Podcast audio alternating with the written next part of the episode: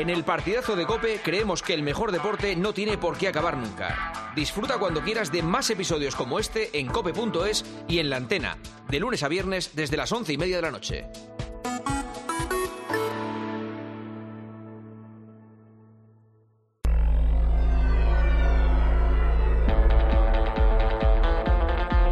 Juanma Castaño. El partidazo de Cope. Estar informado. Oye, esta noche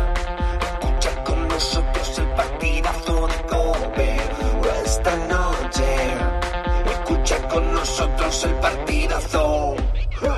Conéctate al deporte o a toda la información. Somos tu campo de juego, siempre ya nuestra pasión. Ey, oye, esta noche escucha con nosotros el partidazo de Cope.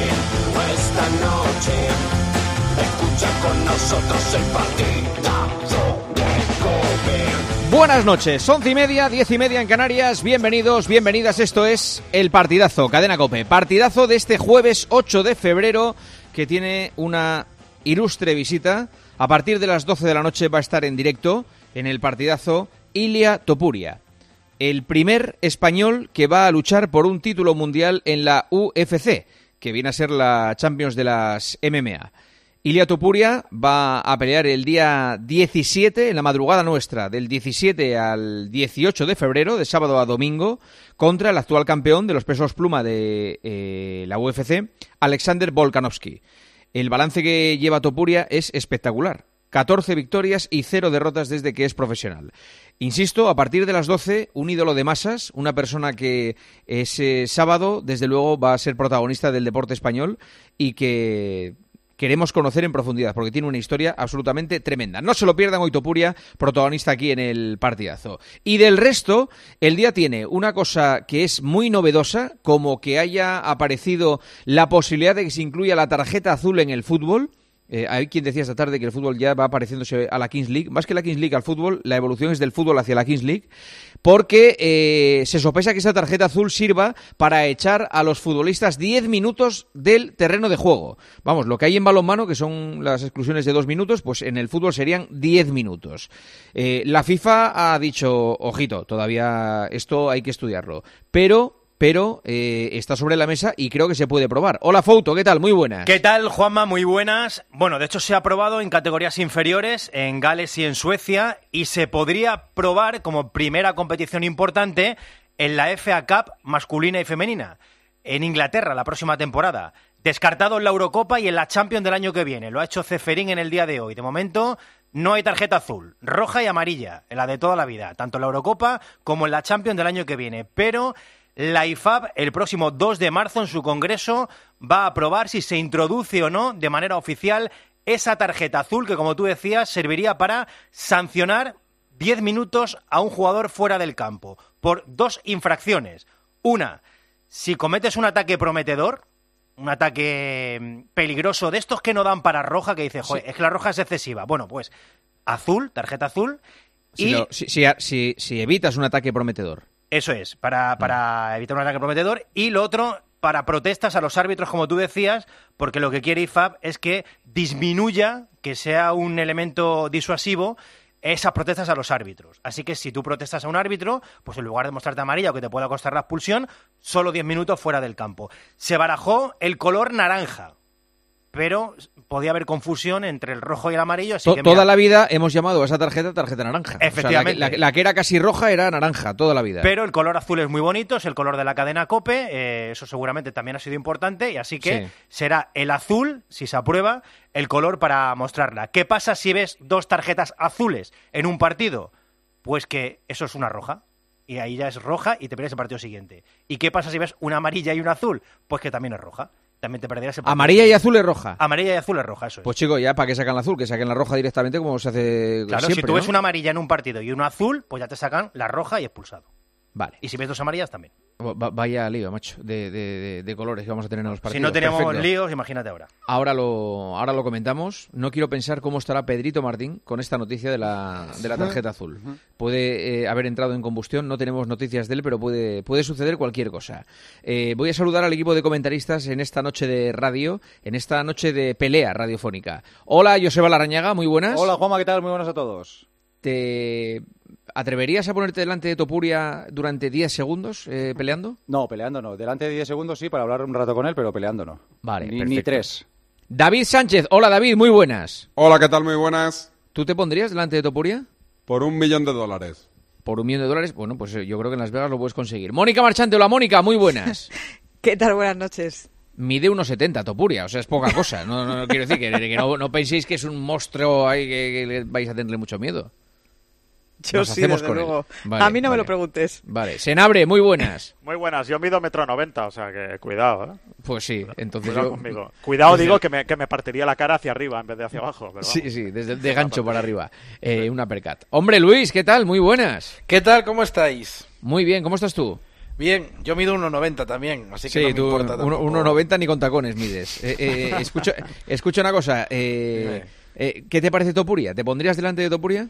Eh, no, no mucho, no, no. No mucho. Más bien, ¿eh? más bien tirando, tirando Debe ser no, eh. hierro forjado, Y- luego y- se lo preguntamos. ¿Y si habla mal del Celta o de, o de Iago No, del que hable lo si que quiera, importa- ¿verdad? Si no te importa, del Vigo. Del Vigo. Que hable mal todo lo que quiera. Luego hablamos con Topuria. Yo, es que tengo muchas ganas. Yo para mí todo este tramo que estamos eh, recorriendo ahora hasta las 12 es eh, tiempo para, para hablar con Topuria. A ver, de Mbappé, hombre, esto no está mal tampoco. Si nos está escuchando, pues habrá que, que informarle cómo está Mbappé. Que ayer llevó esa durísima entrada en el partido de Copa y que está tocado...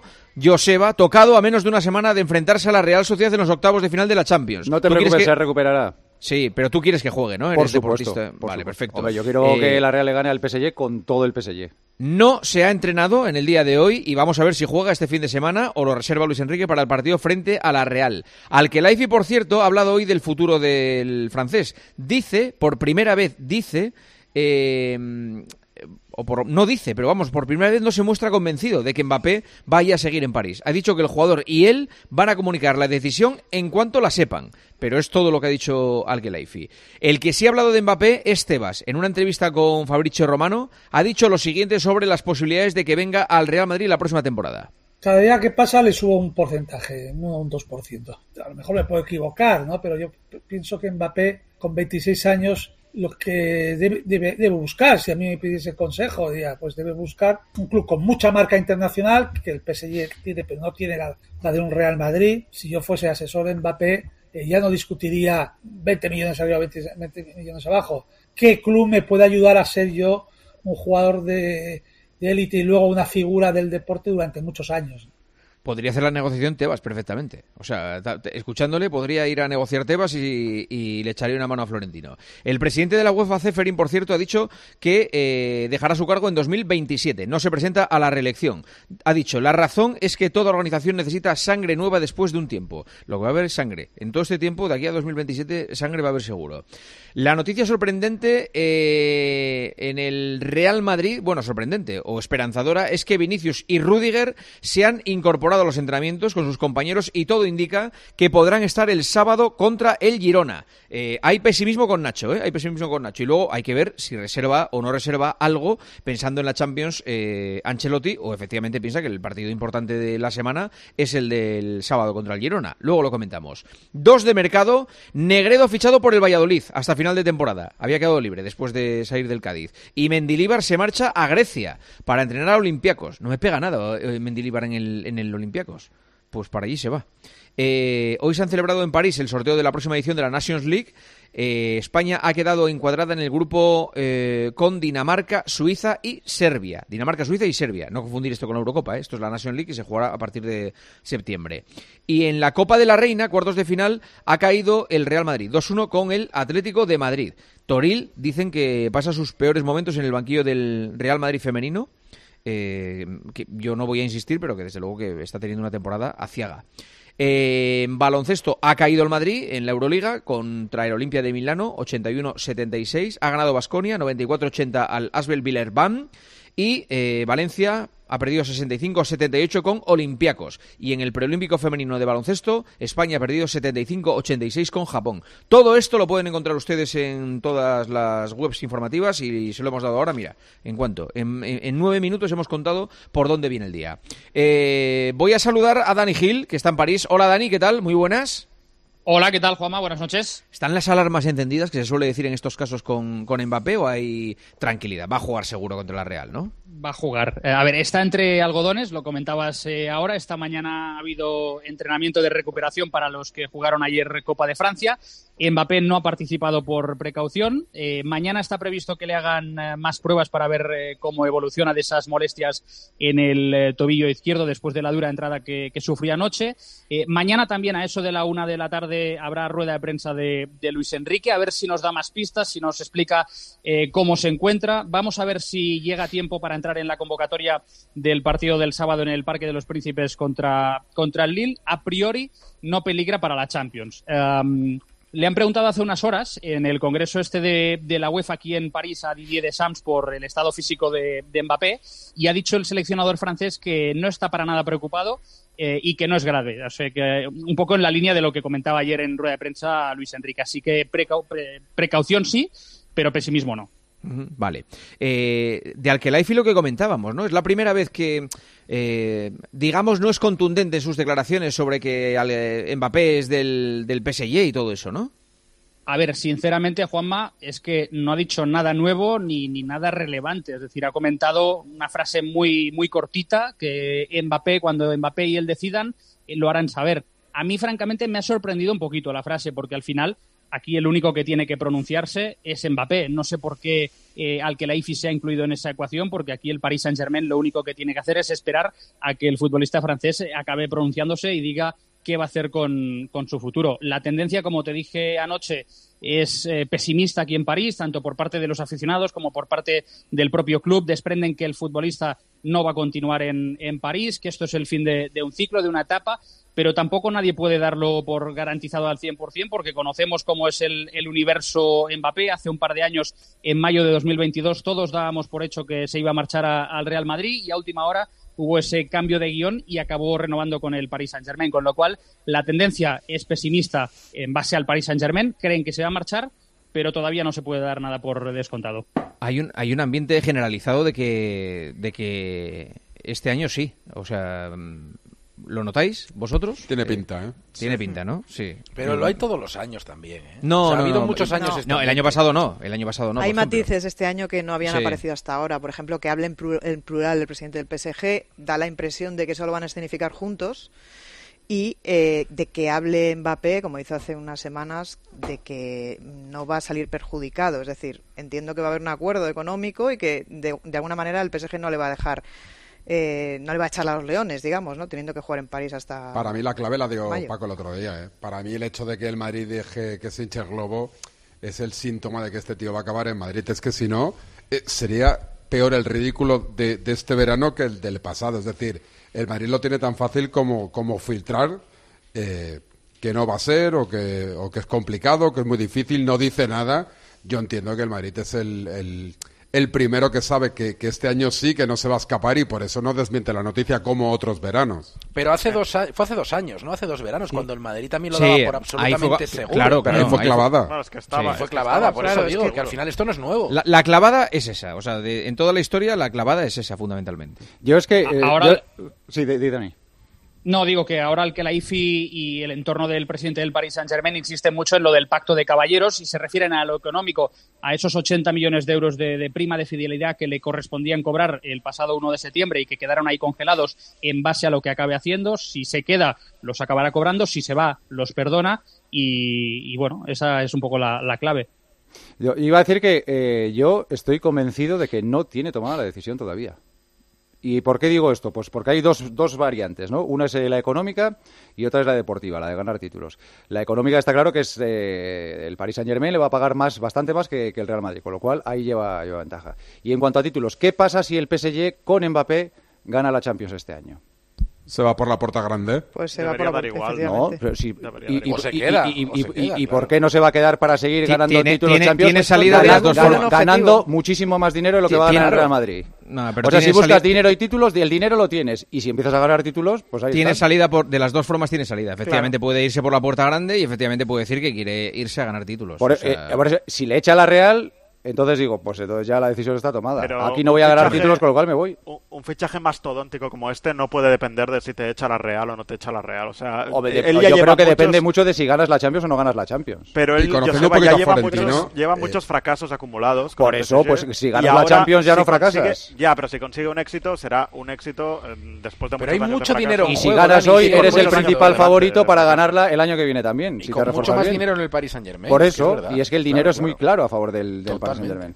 Por eso digo Es que que yo creo que no la tiene toda será por el dinero, no será por si gana la Real o no gana la Real, ¿no? No, por los títulos. No, no, no. Lo que está diciendo es que si la Real echa al Paris Saint Germain no hay dinero que valga. Pero en Claro. caso de que el Paris Saint Germain gane la Champions, si además tienes el Tienes dinero el y consigues título y tienes el títulos, dinero, tienes claro, todo. tienes todo. eh, Dani, ¿algo más desde París? Sí, que al que la ICI ha confirmado que se han cansado de las negativas por parte del Ayuntamiento de París. Eh, el Paris Saint-Germain quiere comprar el Parque de los Príncipes. Anne Hidalgo, la alcaldesa de París, se niega en rotundo y lo que ha dicho el presidente del Paris Saint-Germain es que se acabarán marchando, se acabarán construyendo un nuevo estadio y que se van del Parque de los Príncipes. Ya ves tú, ellos hacen un estadio, pero vamos. Preocupado que está. Está preocupadísimo. Eh, co- como el que levanta un. Pues eso, una caseta de obra. Eh, gracias, Dani. Un abrazo. Hasta luego. Un abrazo. Buenas noches. Este es Ceferín, el presidente de UEFA, hoy precisamente en París, hablando de la Superliga. En este momento, algunas personas están tratando de pisotear 70 años de historia. Están intentando cambiar este modelo europeo de fútbol a pesar de su éxito. Dicen ser los salvadores del fútbol cuando en realidad están intentando cavar su tumba. Están jugando a ser víctimas cuando en realidad no son más que depredadores. Están confundiendo monopolio con unidad. Están confundiendo limosna con solidaridad. Vaya eh, dureza eh, la de Ceferín. Eh, Fouto, Dígame usted. ¿qué reacción hay a, a estas palabras de, de Ceferín? ¿Qué ambiente hay? Bueno, pues eh, eran esperadas, eran esperadas porque el presidente de la UEFA eh, alineado con prácticamente todo el mundo, ¿no? Hoy se ha firmado ese, esa declaración conjunta de 27, 26 países, todos menos España, 26 ministros de acuerdo. España espera, eh, prefiere esperar a esa resolución judicial y, como te digo, Juanma, pues eh, ya se esperaba, ¿no? Eh, Ceferín con sus palabras eh, ha sido muy duro. También eh, no lo hemos escuchado en ese sonido, pero ha llegado a decir que la Superliga es como la manzana de Blancanieves, eh, comparándolo con que es ¿La una manzana? Sí, sí, una la manzana Envenenada. envenenada, sí. Pero eso era de Blancanieves, la manzana Yo, envenenada? yo creo que era de Sí, había- Da- da- da- Era de Blancanieves, sí, hombre, sí, sin ninguna duda. Que- favor. pero ha dicho Blancanieves. Blancanieves y los siete. Blancanieves, Blancanieves. Claro, Ah, sí, Blancanieves, Blancanieves. claro. Hay dos ¿De manzanas. quién pensabas que era? Adán- ¿De Adán- Adán- Adán- Adán Adán y Eva. Yo la, Adán y manza- Eva, ¿no? la, la de Adán y Eva. La de Bueno, claro, pero es que la de Blancanieves Blancanieves. ¿Qué, está infancia habéis la de tenido. Manjos? Pero bueno, hay mucha gente venenosa. Yo creo que un poco el símil se ha, se ha Sí. entendido. Y bueno, pues eh, sí, como tú también, David. y bueno, eh, si te, eh, te cuento más cosas, Juan, me ha hablado también sobre esto Javier Tebas. Que Sí, como, tú estoy decías, en Google como tú decías, ha estado eh, con Fabricio Romano, eh, la nueva plataforma de streamer Kick, que para los no iniciados es la, el rival de Twitch. ¿Ah, Eh, sí? ellos- ¿Ah, sí? Eso, yo, no tengo ni idea de eso. Sí, sí. Bueno, le ha Sí, pagado paga- una morterada paga a Fabricio más Romano para hacer para ese hacer- canal. Sí, sí. Paga mucho Hay que más. hay que es de- hacerlo ahí, ¿no? Es de origen más dudoso. Fabricio ¿De Romano hace una sección... No de nos importa el origen, mientras No, haya... no, Correcto. entonces vamos, por- Pero ¿cómo, cómo de dudoso? Vamos a tener cuidado, vamos a tener le en dinero. Yo- mira, el origen dudoso va a ser cuando pongan la tela y unos vayan a un lado y a otro. Pero, Quick- pero ¿de quién es? ¿De quién es Quick? No, Kick. Kick. Kick, Eh, es que lo explicamos NES, un día, no no me acuerdo, me lo- esto me lo explicó Rubén Martín un día, no me acuerdo ahora, pero sé que... De casinos, ¿no? Algo, algo parecido a casinos, casas de apuestas, este tipo de... Ah, vale, Pero el, el funcionamiento es el mismo que el otro. Sí, es para streamear Sí. y de hecho eh, Fabricio Romano, por ejemplo, tiene una sección o tiene una- un espacio, le paga un pastizal desde luego, eh, por, por su firma evidentemente, hace tertulias de fichajes y hoy, por ejemplo, ha tenido al presidente de la liga, Javier Tebas. Y le ha preguntado por la Superliga. Eh, escucha, Joma, porque Tebas lo tiene muy claro, está convencido que no va a haber Superliga, está muy sorprendido porque eh, solo su país, en este caso España, no se haya sumado a esa declaración conjunta y le ha vuelto a meter un palo al CEO de la Superliga, a ver, Richard, al que ya sabes que le ha puesto un nuevo mote, un mote de un mago. Mira, escucha. Yo tuve un debate en Amberes con Bert Copperfield, le llamo Copperfield porque esto, hacer trucos de magia que están haciendo con todo, ¿no? En la hipótesis que fuese gratis, que es imposible, si el martes, miércoles y jueves hay un fútbol de élite gratis, ¿qué va a pasar el fin de semana con la Liga Nacional? ¿Vamos a cobrar nosotros nuestro fútbol? Esto es como si alguien vende el pollo gratis de martes, miércoles y jueves y el fin de semana hay que pagarlo. Creo que o bajamos el precio el fin de semana del pollo o nos arruinamos. Esto era por lo del fútbol gratis, Juanma, que ya sabes que... El ejemplo del pollo es tremendo, ¿eh? El Sí, ejemplo sí. del pollo y la arrogancia con la que todo lo que rodea a la UEFA se está refiriendo a la Superliga. A mí me pare- me molesta bastante que, que no tengan ni el más mínimo respeto con esta iniciativa. Porque la justicia, ya, el primer palo ya te lo ha dado. O sea, lo que no iba, lo que era absolutamente imposible, ya resulta que es posible. Y ya te han dicho, espera, que esto todavía puede ir para adelante. Y les han dado en el morro con, con la primera sentencia. Entonces, ten un poquito más de respeto. Yo, cada vez que oigo hablar a Tebas o a Ceferin, bien. especialmente, especialmente a Ceferin, eh, noto miedo. O sea, noto como alguien que está acorralado y está disparando a todas partes y tal, y lo venden como superioridad, como todo está controlado, pero veo mucha ira, mucha... Hombre, que si la manzana, que si el pollo, Sí, que si los sí, borrachos de las 6 de la mañana en De la la- barra de la del barra bar, oye, ya bar está bien. está ha bien. dicho Tebas, de todas maneras, que la resolución del... Es que, claro, las resoluciones estas judiciales, a- cada uno la interpreta de la manera que quiere. Pero ha dicho Tebas que, que para hacer la Superliga que mm, tienen que tener el ok de la UEFA. Eh, que es una manera de... Estos dos clubes pertenecen ahora a la UEFA o juegan competiciones Champions y, claro, se tendrían que ir de esas competiciones para, para, para ir a la Superliga. Hombre, claro. Que está permitido, pero... que- Sí, pero también estaba muy convencido de que el primer palo se lo iba a pegar la justicia y iba a derrocar la, la, Euro- la Superliga, pero vamos, de, de Bueno, raíz. pues ya y está. resulta que el primer palo ha sido precisamente pues- para ellos. pues bueno, pues espera un poco, ¿eh? Bueno, pues ya está. Claro pues que se van a tener que ir de las competiciones. Más cosas, Lo que no pueden ¿qué estar más? es en los dos sitios. en Más cosas. Vale. Y luego ha hablado sobre el presidente del Real Madrid, sobre el Florentino, porque Fabricio Romano le ha preguntado por los fichajes que podrían venir al Real Madrid, eh, si pueden venir todos los nombres que están sonando, incluido Mbappé, que ya lo hemos escuchado al inicio del programa. Y eh, Tebas ha hablado muy bien de la gestión de Florentino Pérez eh, al frente del Real Madrid. eh, del asunto económico, que el Real Madrid ahora mismo es una potencia a nivel económica y a nivel mundial, pero ha puesto nota al presidente del Real Madrid.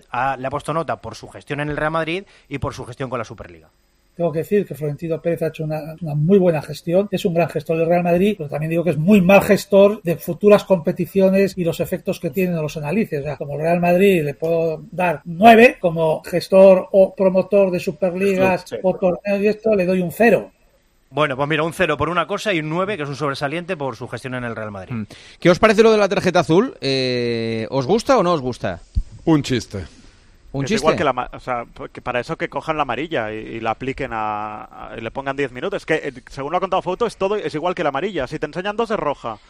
Eh, No, bueno, hombre, es- escucha, la Es María igual, te pero deja- te vas 10 minutos. en Claro, la María de te deja en el campo. La Sí, María sí, te deja en el pero, campo. Pero que si querían hacer esto, que, que se inventaran una exclusión de 10 minutos. Ya está, no hacía falta una tarjeta Bueno, con es- es lo- es lo que viene Es es es lo que viene es que es exactamente es- Pero es, es la Pero- forma de meter pero más polémica en los partidos. Eso es lo que ¿eh? digo, es que, es liarlo más. Vamos, a liarlo pero- más. ya- pero pero ya tenemos problemas con la amarilla y con la roja. Ahora de, re- de repente VAR. azul, que son 10 minutos, dejar con 10 a un equipo, va, a, ser más problemas. Bueno, a mí no sobre me parece todo... mal, ¿eh? Eh, Como concepto no me parece mal. O sea, hay veces que hay tarjetas que nos parecen demasiado... ah, es que dejar a un equipo dado con para 10 cuándo? por... es- ¿Cómo? sí, El el, dado, dado. de la, de la Kings League. No, pero... No, yo, estoy, pero yo estoy con Mónica también. eh. O sea, yo le trato de buscar el lado positivo porque me imagino que todo el mundo iba a estar en contra. Dices, bueno, pues en vez de sacarte en el minuto 20 de un partido la tarjeta roja, no jugar lo que resta de partido y perderte el siguiente Eso partido, bueno, pues si te pierdes solo 10 minutos, pues me parece una sanción un poquito más Yo acorde creo que por merece, protestar. merece, por lo menos una prueba y ver cómo funciona. A mí no me parece mal el concepto. Lo que tendríamos que definir, o que tendrían que definir, mejor dicho, es tener claro qué, qué, qué es lo que te hace perderte esos 10 minutos. O sea, Ese es el problema, Mónica. Una- que con la misma entrada lo que vamos a ver es que a determinados equipos le sacarán menos azules, a otros le sacarán más y al final lo que Sí, va a haber es, que con no son- las no mismas son- entradas no- más problemas. No, es que no están pensando solo en entradas, ¿eh? están pensando en protestas a los árbitros. Sí, sí, las protestas a los árbitros lo puedo comprar. Lo que pasa a que jugadores lo- que finjan. Lo que pasa que Pero- imagino que todo tendrá un límite, porque si tú le dices al árbitro eres un cagón, pues No, eh, la- no, no hay tarjeta azul, si- ahí ya si es que- la que- es que eso, ¿no? es una protesta, eso es una Es que desconsideración. es que Luis dice- que Es que para los- para que los jugadores Se que pueden fijan, recurrir pero- las tarjetas azules. Se puede recurrir todo. Eh, tiene que ser protestas, eh, según me cuentan, en una protesta excesiva. Es decir, una protesta muy gestual. Pero que para la- eso, para eso ya está la amarilla, repito. Sí. Igual que Lo los que pasa es jugadores que la amarilla, Luis dice, los jugadores Dani. que finjan, coño, pues enseña la amarilla que también está para eso y no las están Claro, enseñando. pero la amarilla, si te sacan una segunda por una entrada, Pero ya aquí conlleva también. la roja. Pero es que aquí también. No, porque aquí solamente Pero, son mi- 10 minutos. Una cosa, ¿os dais cuenta que ya estamos discutiendo por Claro, la tarjeta azul sí, y todavía no han sí, y ya, y ya porque estamos montando pollo? porque lo has estábamos pedido Pero en mejor otros deportes Porque lo has existe. pedido tú. Sí, sí, Bueno, no, yo, no, yo lo he puesto sobre Ah. la mesa. Eh, ¿Algo más, Foutín, de todo esto? Eh, no, Nada, ah, ¿no? bueno, Todo. ya- ah, bueno, he hablado muy bien Tebas del Girona, de que no Caramba, es un club... estaría bueno. No, si te parece raja, claro, de Girona. Caramba, que rajara. ¿Puedo terminar? Sí. A ver si dejamos ya Adelante. de hacer No, apostillas. no. He hablado muy bien del Girona, déjame decir lo que ha No dicho te, del no te Girona. pongas mu- hoy no, que hoy, hoy viene Topuria y te lo echo Hoy, encima y te, sí. te- te Ah, revienta. un eh, te que eh. te pone Ojalá. fino, ¿eh? Ha sí. hablado muy bien, como digo, justas. del Girona. Ha dicho que no es un club dopado, aunque tenga tres jugadores del City, porque eh, son jugadores que tienen un salario eh, que ha filtrado el control económico, o sea, que están acordes con la liga y con el control económico, y que está dando muy bien en audiencias de televisión. El Girona esta temporada. Muy bien. sea, Eh, mensajes. ¿Qué dicen los oyentes que escuchan el partidazo de la cadena Cope? Alberto Arauz, muy buenas. ¿Qué tal, Juanma? Muy buenas. Lo primero decir que están llegando un montón de mensajes de oyentes que están deseando que saludemos de una vez a Ilia Topuria. ¿eh? Muchísimas ganas de charlar con Topuria esta noche en el partidazo. Y sobre los temas de esta noche, decía un oyente, a Mbappé hay que pagarle como lo que es, el mejor jugador del mundo. Con él el Madrid ganará mucha más pasta y podrán pagarle más millones a sus compañeros. Altura de miras, por favor. Si Mbappé cobra 25 kilos, a Bellingham hay que pagarle al menos 20, si no, en dos años el vestuario será un polvorín. Los madridistas estamos hasta el gorro del tema Mbappé. Si viene, bien, y si no, vamos a ser igual de felices. Nací en el 77 y si calculas títulos entre fútbol y baloncesto, celebro más de dos títulos de media por año. El Madrid es felicidad, con o sin este personaje que se dejen de tarjetas azules. Lo que tienen que hacer en el fútbol es limitar el tiempo en campo propio para fomentar el ataque. Y hay una pregunta para Fouto, ¿eh? Te pregunta un oyente Fouto que qué pasaría si el sancionado con tarjeta azul es el portero. Uy, ojito. Ah, ¿Qué pues buenas, pasaría? ¿eh? No, si- supongo que al portero. No, no, al portero no le pueden sacar una tarjeta azul. ¿Por qué De no? otro color. ¿Por qué no, tío? Porque. Sí, pero te está el árbitro. Hombre, que se ponga No, uno, de, se ponga uno de campo. No, no. Madre creo. Dios. Minutos. Vaya ya lío empezamos. esto de la tarjeta. Vaya Fouto, o arre- tenéis que arreglar esto, ¿eh? Fouto. A ver, la tarjeta Estáis azul... carga- os estáis cargando el fútbol, de La verdad. tarjeta, Y a Pedrito- y a Pedrito No, Martínez. la tarjeta azul tiene un objetivo, que es disuadir. No, que, que haya menos protestas. Así que si Muy se consigue bien. así, pero supongo que para los porteros habrá alguna excepción. Sí. Porque la amarilla, bueno, es igual. Se puede, puedo estar No, 10 verdad. horas así, ¿eh? Porque la amarilla Señoras, no la señores, utilizar para 11 y 56, una hora Vamos, menos que en nos Canarias. Vamos. Que nos vamos, pero ya está, ya le veo, ya aparece en el partidazo de la cadena COPE Ilia Topuria, al que podemos saludar en directo. ¿Qué tal, Ilia? Buenas noches. ¿Cómo están? Me estaba divirtiendo súper escuchando vuestra conversación. Sí, claro, pues así todas las noches. Esto es más o menos. Y, y- y- y siguen escuchándonos, siguen escuchándonos. Pero tenemos unas ganas de charlar contigo y de que nos cuentes cómo estás a poco más de una semana del combate. Que, que de verdad, ¿eh? Muchísimas, muchísimas ganas. ¿Dónde estás? ¿Dónde te, te, te localizas? Ahora mismo estoy en Las Vegas. Eh, vinimos aquí, yo y todo el equipo, porque aquí tenemos lo que es la sede de la UFC, el Performance Institute. Entonces hemos venido más que nada para aclimatizarnos aquí con el tiempo, la temperatura y todo. Ya la semana que viene volaremos para Los Ángeles y recogeremos lo que, lo que nos hemos ganado durante todo este tiempo. Sí, señor. ¿Vas a ir al Super Bowl, que es el domingo, ahí en Las Vegas? Pues todo depende porque ya sabes, es un, estoy a una semana de la pelea, tengo un montón de compromisos, entonces de- depende cómo acabe, cómo, cómo el cuerpo me responda, haré una co- cosa u otra, pero es que nunca hasta ahora he seguido el fútbol americano, entonces yo creo que la mejor forma de empezar a, a conocerlo sería ver un partido del Super Bowl, ¿no? Sí, claro, claro. Sí, no, empezar por, por, por todo lo alto. Eh, muchas ganas de charlar contigo. Partidazo, cadena Cope, en directo, Topuria. Juanma Castaño, El partidazo de Cope. el número uno del deporte. En Cope nos gusta contarte buenas noticias. Bueno, la verdad que el día de hoy está lleno de noticias, una que es una buena noticia. ¿Cómo nos hacen falta las historias positivas? Mira, es imposible que con esto que te voy a contar no se te ponga la piel de gallina. Y hoy se ha confirmado una buena noticia. El secreto para llegar a los 100 años está aquí, en España. Te vamos a contar la historia de una acogida. Ha sido una mañana intensa, interesante, bastante emocionante. A Carlos Herrera, Ángel Expósito, Pilar García Muñiz, Pilar Fernando de Aro y Alberto Herrera les gusta contarte buenas noticias. Escúchalas a diario en Cope, también en cope.es y en redes sociales. Mateo, el Al Capone del grupo de padres. ¿Necesitas algo? Simplemente te lo consigue. ¿Cartulinas? Tiene una para ti. ¿La autorización? Mira en tu mano, ahí la tienes. Pues para él, una Arona. Hay un SEAT que lleva tu nombre, porque con hasta 10 años de garantía, hay un SEAT para ti. Estrénalo con SEAT Flex. ¿Te has fijado en los ricos? Nos referimos a esos ricos en sobremesas, en rayos de sol, en atardeceres, en calma. Ricos, riquísimos en risas, en buenos momentos, ricos en tranquilidad, en dejarse llevar. Cada viernes puedes ganar hasta 6 millones de euros con el cuponazo de la 11. Cuponazo de la 11. Ser rico en vivir. A todos los que jugáis a la 11, bien jugado. Juega responsablemente y solo si eres mayor de edad. Aprovecha que este febrero tiene 29 días para disfrutar los Fiat Pro Days y redescubre la nueva gama Fiat Professional completamente renovada, con más tecnología, seguridad y unas ofertas únicas. Visita tu concesionario más cercano y conoce la nueva generación Pro en diésel, gasolina y eléctrico. Fiat Profesional. Profesionales como tú. Escuchas el partidazo de Cope. Y recuerda, la mejor experiencia y el mejor sonido solo los encuentras en cope.es y en la aplicación móvil. Descárgatela. Lo sentimos, pero no queda menú mediano. ¿Le importaría que le trajéramos el menú XXL?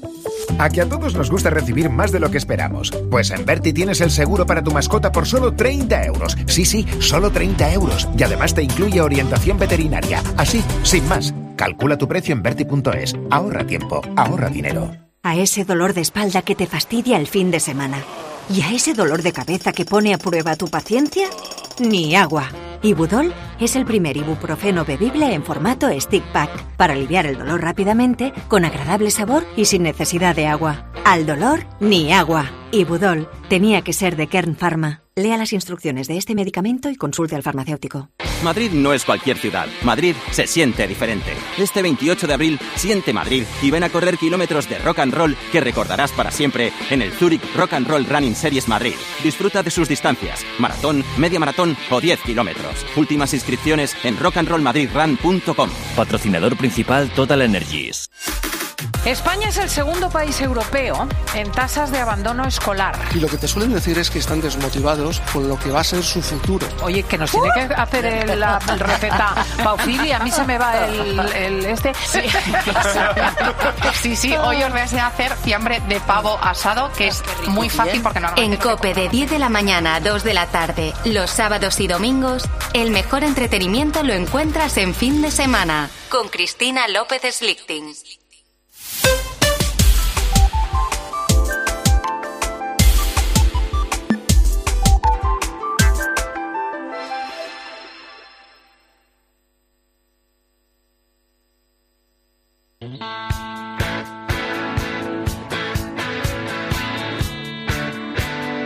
Juanma Castaño. El partidazo de Cope. El número uno del deporte. when 12 de la noche y dos minutos, una hora menos en Canarias. Esto es el partidazo Cadena Cope en directo con todos ustedes y con Joseba Larrañaga, David Sánchez, Mónica Marchante, Dani Senabre, Luis García, está Fouto, está Raúl leyendo los mensajes de los oyentes y se incorporan al partidazo los auténticos especialistas en UFC que llevan siguiendo a Topuria mucho tiempo y, y- y vendiéndonos que estamos ante un absoluto crack, que son Carlos Ganga. Hola Ganga, muy buenas. ¿Qué tal? Muy buenas a todos. Y Angelito García. Angelito, muy buenas. ¿Qué tal, Juanma? Juanma, muy buenas. Ilia Topuria está en Las Vegas, donde pelea en la madrugada para nosotros del sábado 17 de febrero al domingo 18. Eh, inicio de la velada 4 de la mañana. No sé si es el inicio de la pelea de Topuria, supongo que no, que evidentemente será la pelea estrella, o sea que Eso es, primero, la última. primero como siempre hay una velada con, con muchos combates antes, es en Anaheim, en eh, California, esa madrugada del, del sábado al domingo. Y bueno, eh, por, por explicar un poco quién es Ilia Topuria en dos datos, diré que hay muchos hijos y sobrinos de miembros de esta redacción que nunca han escuchado a sus padres y a sus tíos y que hoy están enganchados a la radio hasta ahora. Y diré que el tipo lleva dos meses que abre su descripción de Twitter y pone undefeated eh, 15-0, es decir, invicto 15-0, eh, UFC World Champion, o lo que es lo mismo, que ya ha ganado la pelea para Ilia Topuria desde hace dos meses para que veas el grado de confianza que tiene en sí mismo. O sea, lleva 14 y el capullo de él ya ha puesto 15. 15-0 O sea, es y campeón- y campeón de la yo UFC. a- a- alucino, pero, pero Ilia, ¿cómo, ¿cómo puedes atreverte a hacer eso? capullo te lo haré pagar, ¿eh? Yo no le llamaría capullo por si acaso. Por favor, hazlo pagar, por favor. Eso sí, voy por el 16-0, ¿eh? Después de esta. Ese es Juanma, el 16 es Juanma. El 15 Volkanovski y el 16 Juanma Castaño. Yo te digo que, vamos, no, no, te, no- no te duro. Yo creo que me, me da, me da un, algo antes de subir al- a la jaula, vamos, lo, lo tengo clarísimo. Que, Tú siempre tienes que pensar que yo peleo cuando me pagan, yo tener que pagar la recuperación de nadie. yo creo que habría gente dispuesta a pagarte porque me dieras una paliza, también te lo digo. No, seguro. Seguro. Si un minuto ya te lo digo que sí. Vale, vale. Eh, a ver, estás en, ¿cuánto tiempo llevas en Los Ángeles?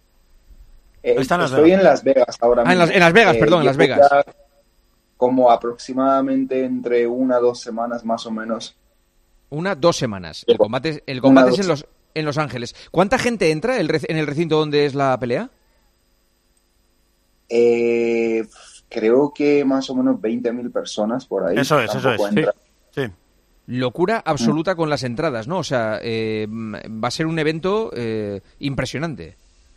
Yo creo que está todo vendido, ya va a ser impresionante, siempre es impresionante, es como algo fantástico, ¿no? Salir ahí delante de todo el mundo es como una energía, una super energía.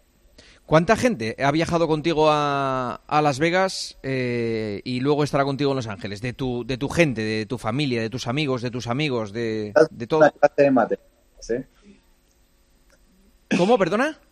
Que, que digo que me estás dando una clase de matemáticas, me, me pones aquí a contar. Son- muchos, son muchos. Cuánta gente me llevo.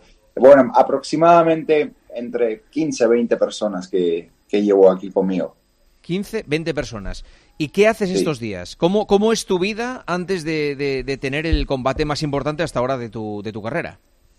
Bueno, básicamente todo el trabajo duro y difícil ya, ya está hecho. Hemos hecho el campamento en, en España, todo lo que es hacer los sparrings y la parte técnica. Ahora, más que nada, no- nos concentramos en el recorte de peso, la coordinación, los reflejos, el timing, todo para, para mantenerme afilado, afilado, llegar a la pelea con una buena condición física, mantenerlo todo y llevar el cuerpo más que nada descansado, ¿sabes? No llevarlo agotado. Por eso nos hemos dejado todos los deberes hechos en, en España. Mm. Eh, eh, ¿Entrenas eh, estos días? eh, ¿Qué tipo de entrenamiento haces cuando estás allí? Eh, en las horas de la mañana hacemos entrenamientos técnicos porque es cuando el cerebro es capaz de quedarse más con la información y después en las tardes hacemos lo que es la, la preparación física que es muy leve y después hacemos el acon- acondicionamiento al- a la sauna, a las temperaturas altas porque los últimos días lo que hacemos es una especie de deshidratación en saunas y bañeras, entonces nos estamos acostumbrando a todo, a todo ello. El peso pluma es eh, tiene que ser inferior a 65,800 gramos. Eh, Exacto. eh, eh, ¿En cuánto estás ahora y qué día es el pesaje? El pesaje es el viernes, son como 30 horas antes de la pelea y ahora mismo es la mejor vez que estoy llevando el recorte de peso y estoy más o menos en 73 kilos, me, faltan como 8 kilos, pero eso ya no es nada. 8 kilos. O sea, para ti no es nada bajar 8 kilos de aquí al viernes que viene. Claro, es que suena bastante agresivo decírtelo así, 8 kilos, porque a la gente le, va a chocar ahora mismo esto. Pero sí, de, la forma que hemos llevado mi alimentación y todo, después me, me sacan cosas a lo que llamamos en Fight Week la última semana. Entonces empezamos con la deshidratación, ya no como carbohidratos, fibras. Entonces ahí llevo un balance con los doctores y los médicos de, de Performance Institute y los que tengo en mi equipo. Y las 30 horas que transcurren desde el pesaje hasta el combate, ¿cuánto peso puedes ganar para, para tener más, ma- más fuerza, más masa? Mm, Mínimo 10 kilos. Pero, ¿Cómo 10 kilos en 30 horas? Claro, eh, peso 65,7 es el peso que tengo que dar y al día siguiente me subo al octógono en 77, 8, más o menos. A ver, explícame, eh, Ilia, perdona. Eh, ¿cómo, cómo, co- co- mm, eh, ¿Cómo lo haces? A ver, eh, es complicado para explicártelo así súper rápido, pero por lo que te he dicho, ¿no? Primero hacemos una deshidratación, entonces empezamos a hacer una hidratación y, y después me dan las comidas específicas, es- tengo que comer y beber en las horas que me dicen los nutricionistas y los médicos, entonces es un protocolo a seguir y se hace de, de forma paulatina, ¿no? No es que me peso y directamente me pongo a, a beber y a comer como un loco, es como se hace poco a poco, pero también preparo el cuerpo para todo ese proceso, tanto para el recorte como para el rebote. ¿Cuántas horas duermes eh, estos días? Duermo súper bien como un bebé, 8 o 10 horas duermo todos los días. ¿8 o 10 horas? Eh, ¿Estás nervioso ya o qué día empiezan los nervios? ¿Cuándo empiezas a notar que tu carácter ya empieza a ser un poco mm, distinto? Sup- Supongo que te cambiará un poco el carácter. Sinceramente no me, no me suelo poner nunca nada nervioso. Yo creo que el estrés y la preocupación llegan cuando no te dejan los deberes hechos. Yo en mi caso me siento en paz y en calma conmigo mismo porque hice los deberes, hice todo lo que estaba en mis manos. Entonces, pase lo que pase el 17 de febrero, no sentiré ningún tipo de arrepentimiento porque siempre sabré que hice lo que, lo que podía hacer. No es lo mismo quedarte con la sensación de podía haber hecho más, podía haber corrido más, podía haber entrenado un poco más. Ahí puede ser que, que sientas el arrepentimiento, pero en mi caso no. En mi caso yo hice todo lo que tenía que hacer y por eso mismo estoy seguro que la victoria será mi, mi única opción el 17 de febrero. Eh, y, y estás convencido de que va a ser por KO. O sea, de que mm, lo, te lo Va a ser por- en el primer asalto, estoy súper convencido. Es que no me he preparado para este combate solamente en- con este campamento, ¿sabes? Me he preparado toda una vida para este momento. He meditado y he visualizado este momento a lo largo de mi vida. Entonces, estoy muy seguro, me, sé quién soy, sé las habilidades que tengo, sé de lo que soy capaz. Mucha gente me puede dudar, mm, puede dudar en mí, lo hacen, pero la verdad no me importa, no puedo esperar para mostrarle a todos que están muy equivocados. Pero ¿y no crees que tú, con estas declaraciones, si él te escucha y le dicen, "Pf, no te imaginas lo que ha dicho eh, eh, Topuria en una radio española? Ha dicho que te va a fundir en el primer asalto y que, y que está convencido y tal. ¿No, no crees que le estás un poco motivando a él también si, si él escucha esto? radio española, en australiana, en americana, en todos lados diré lo mismo. Le pueden decir lo que quieran. El 17 de febrero estaremos él y yo solos dentro del octógono y podrá hacer lo que pueda. Yo te diré que va a ser capaz de hacer muy, muy poquito. Yo solamente lo que, lo que quiero es que se presente en la pelea y ya el resto lo haré yo. Qué miedo, macho. Joder, no quisiera, no quisiera ser Volkanovski por ninguna cosa del mundo ahora mismo. llamándole capullo, ¿sabes? Sí, sí, no, te pido perdón, eh, Ilia, de verdad, olvida el arranque de la entrevista, por favor, ¿eh? Olvida, por favor, el arranque de la De hecho, en podcast lo vamos a quitar. El, el- el- el- el primer minuto de entrevista lo vamos a hacer desaparecer en podcast. Eh, quería preguntarte más cosas. ¿Has visto muchos vídeos de él? O sea, ¿le, le has analizado mucho eh, o, o te fías más de, de ti y no, y no analizas mucho al rival? Hombre, yo soy un profesional. Cada, cada combate que tengo en el horizonte lo, lo tomo con muchísima profesionalidad y, y cómo no le voy a dar el, sus méritos y, y, el respeto que él merece. Ha sido campeón del mundo por alguna razón, libra por libra por alguna razón ha defendido el título cinco veces, es invicto en la categoría de peso pluma, por lo que al hombre hay que darle sus créditos y sus respetos, pero lo que yo siempre digo, ¿no? El respeto que yo tengo hacia él lo, lo he demostrado en todos los entrenamientos, en ser el primero en entrar en el gimnasio y el último en salir. Mm. Eh, Entonces, te he escuchado... Te, te, decía que te he escuchado en la entrevista que has mantenido con, con Jordi Wild eh, y mm, hay una cosa que me sorprende mucho, que es que dices que, que, que no os duelen los golpes que no, no eh, o sea, a ti, eh, eh, una vez que estás en la pelea, que, que no, te, no, no, duelen cuando te pegan. A ver, es, es, es algo raro, la verdad, porque dentro del combate yo creo que no piensas ya en el dolor, ¿sabes? También es como la vida misma, ¿no? En lo que te enfoques es lo que verás y lo que sentirás, ¿no? No te enfocas en el dolor, sino te enfocas en ganar.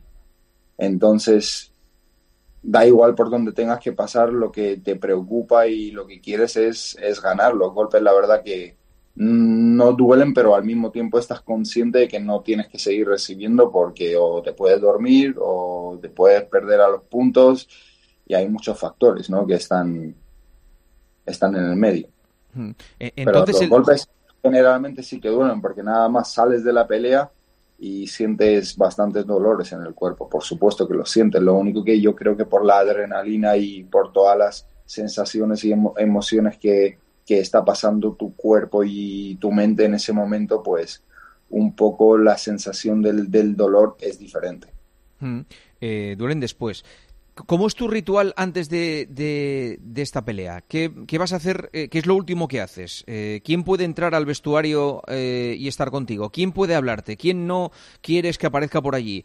¿qué, qué, ¿qué, supersticiones tienes? Cuéntame cómo son esos minutos previos a saltar. Sinceramente no tengo ninguno. No, nunca he basado mi vida, mi vida en, en, en, en, nada de eso de que no llevo mi calzón de la suerte o mi brazalete de la suerte, na, nada de eso. Lo importante es que yo esté ahí y no baso nunca nada en, en nada externo, ¿no?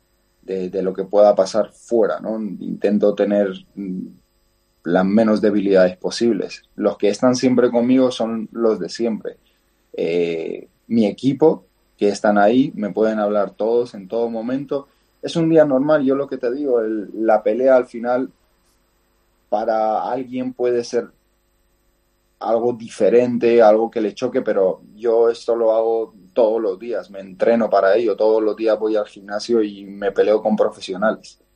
Mi cuerpo y mi mente está, está preparado para ello. ¿Tu familia sufre o disfruta? Sufren, sufren bastante. Para un, una madre yo creo que es complicado que tu, que tu hijo se meta dentro de un octógono a, a, a intercambiar golpes con, con, otro atleta, ¿no? Pero bueno, al, al, mismo tiempo eh, lo disfrutan también y lo respetan. Tú eres padre. Eh, ¿No te importaría que tu hijo fuera eh, luchador de la UFC? Sinceramente lo que a él lo haga, lo, haga feliz. Mi, mi, deber como padre es eh, guiarlo hacia la felicidad. Entonces, si a él pelear le hace feliz, yo estaré al lado suyo. Si le hace feliz ser futbolista al igual como empresario, en, en lo apoyaré en todo. Yo lo apoyaré en su camino de, hacia la felicidad. Ese es mi deber. ¿Desde pequeño eh, querías ser eh, peleador? Eh, es decir, ¿en el colegio con cinco años ya le calentabas a, a, a los niños que, que, estaban contigo? ¿O cómo te portabas? No, no, ¿no? para nada. Si, si, me conocieras personalmente, eh, hay un contraste muy grande. Yo, fuera de lo que es mi, mi trabajo, mi, mi profesión, soy una persona normal de carne y hueso al, al, igual que tú y lo que menos busco son, son conflictos, ¿no? Yo lo que quiero es la paz porque yo ya me vacío, por así decirlo, dentro, dentro del gimnasio. Cuando salgo de ahí lo que busco es paz y amor, no, no, no busco otra cosa. Entonces dentro del colegio la verdad que era una persona que me relacionaba súper bien con todos mis compañeros y no era nunca problemático. ¿Tú eres de familia... Empecé... Sí, perdona. Cuéntame, sí, cuéntame, que me interesa eso. ¿Cómo empezaste? Con la lucha al principio, en, cuando, cuando vivía en Georgia y no conocía nada sobre las artes marciales mixtas y lo conocí por primera vez a los 15 años en España. Mm. Porque tú eres de familia georgiana, naciste en Alemania, luego te fuiste a Mm. Georgia eh, y con 15 años te viniste para España y quedaste en Alicante. Eh, ¿Te consideras, eh, eh, cuál es tu patria? ¿Te consideras español? ¿Te consideras georgiano? ¿Te consideras alemán? Mira, aquí viene lo siguiente, ¿no? Eh, yo vivo en España, mi casa está en España, mi familia vive en España, mis amigos viven en España, mi trabajo está en España. Si hubiera una revolución en el mundo, ¿qué lugar del mundo defendería? Mi casa, y mi casa está en España. Luego, una cosa que de lo que no me puedo deshacer es que en mis venas corre la sangre georgiana, mis padres son de ahí, entonces son cosas que yo agradezco y tengo que aceptarlo y, y represento a los dos países con mucha honra y mucho orgullo. Mm. Eh, ¿Qué tipo de familia es la tuya? ¿De qué familia vienes? ¿Vi- ¿Vienes de una familia trabajadora o, o- o- co- a qué se de dedicaban una tus familia padres? trabajadora de toda la vida de buscarse, de buscar una, una vida mejor.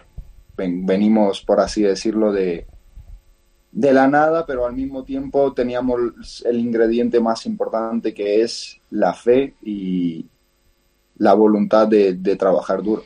Mm. Eh, ¿Y cómo llevas la fama? ¿Cómo llevas que, que se te reconozca, que te abran las puertas de todos los sitios y que eh, gente muy top y muy famosa te escriba por Instagram queriendo conocerte y queriendo que, que les saludes? con mucho agradecimiento.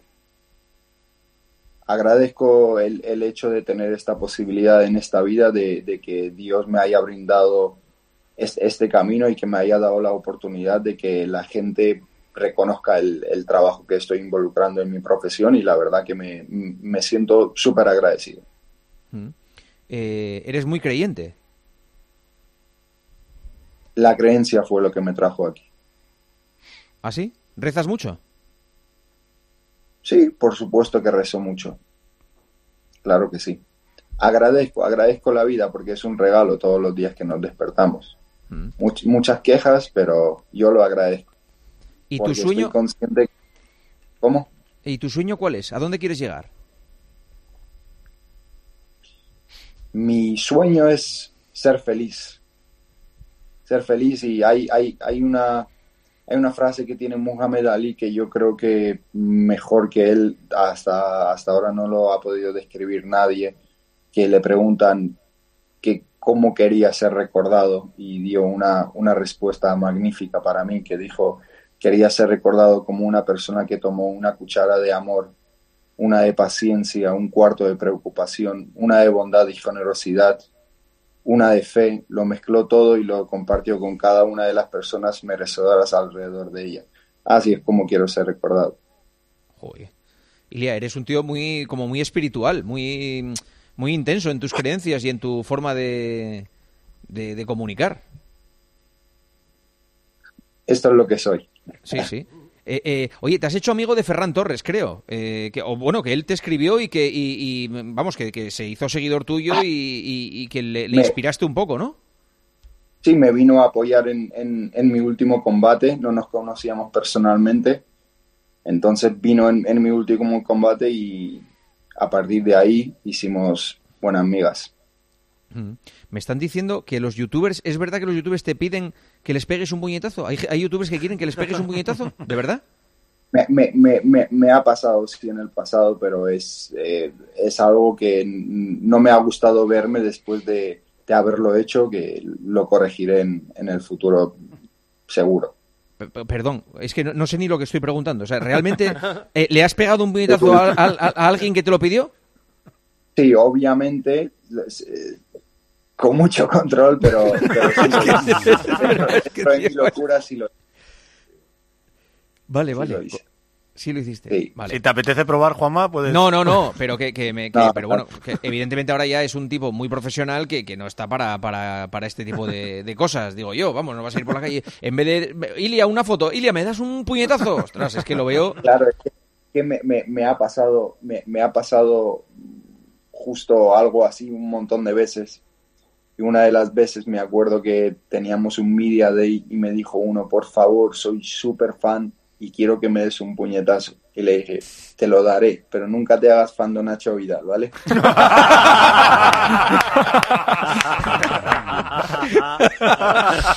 Pero que... Qué bueno. Sí, sí, es que claro, eh, eh, te preguntaba antes por cómo llevabas la fama precisamente por situaciones así, claro, que a lo mejor ahí eh, pues te molesta que, estés con la familia en un restaurante y te, y te, y te increpen o te, o te, vengan a pedir fotos, no sé. La que la gente siempre es súper respetuosa conmigo, nunca he tenido como, obviamente que cuando voy a los sitios la gente pues se te acerca, te quieren saludar y te quieren felicitar, pero nunca la verdad que ha sido ha sido molesto, ¿sabes? Es lo que te mm. digo, yo lo miro desde la perspectiva de agradecimiento y que yo cuando era pequeño, incluso mm, de hace no mucho, cuando veía a las personas que habían tenido algún tipo de influencia en mi vida y en mi crecimiento personal o profesional, pues te, te agrada, ¿no? Verlo en algún sitio cuando vas. Entonces, si a ellos le pasa lo mismo, pues yo contento y feliz. Sí, sí. Eh, ¿Eres mejor eh, boxeando o peleando en el suelo? Eh, una pregunta un poco complicada, ¿sabes? Yo no sé. Soy bueno en ambos. me, recuerdas un poco a Cristiano Ronaldo en la forma de afrontar la vida?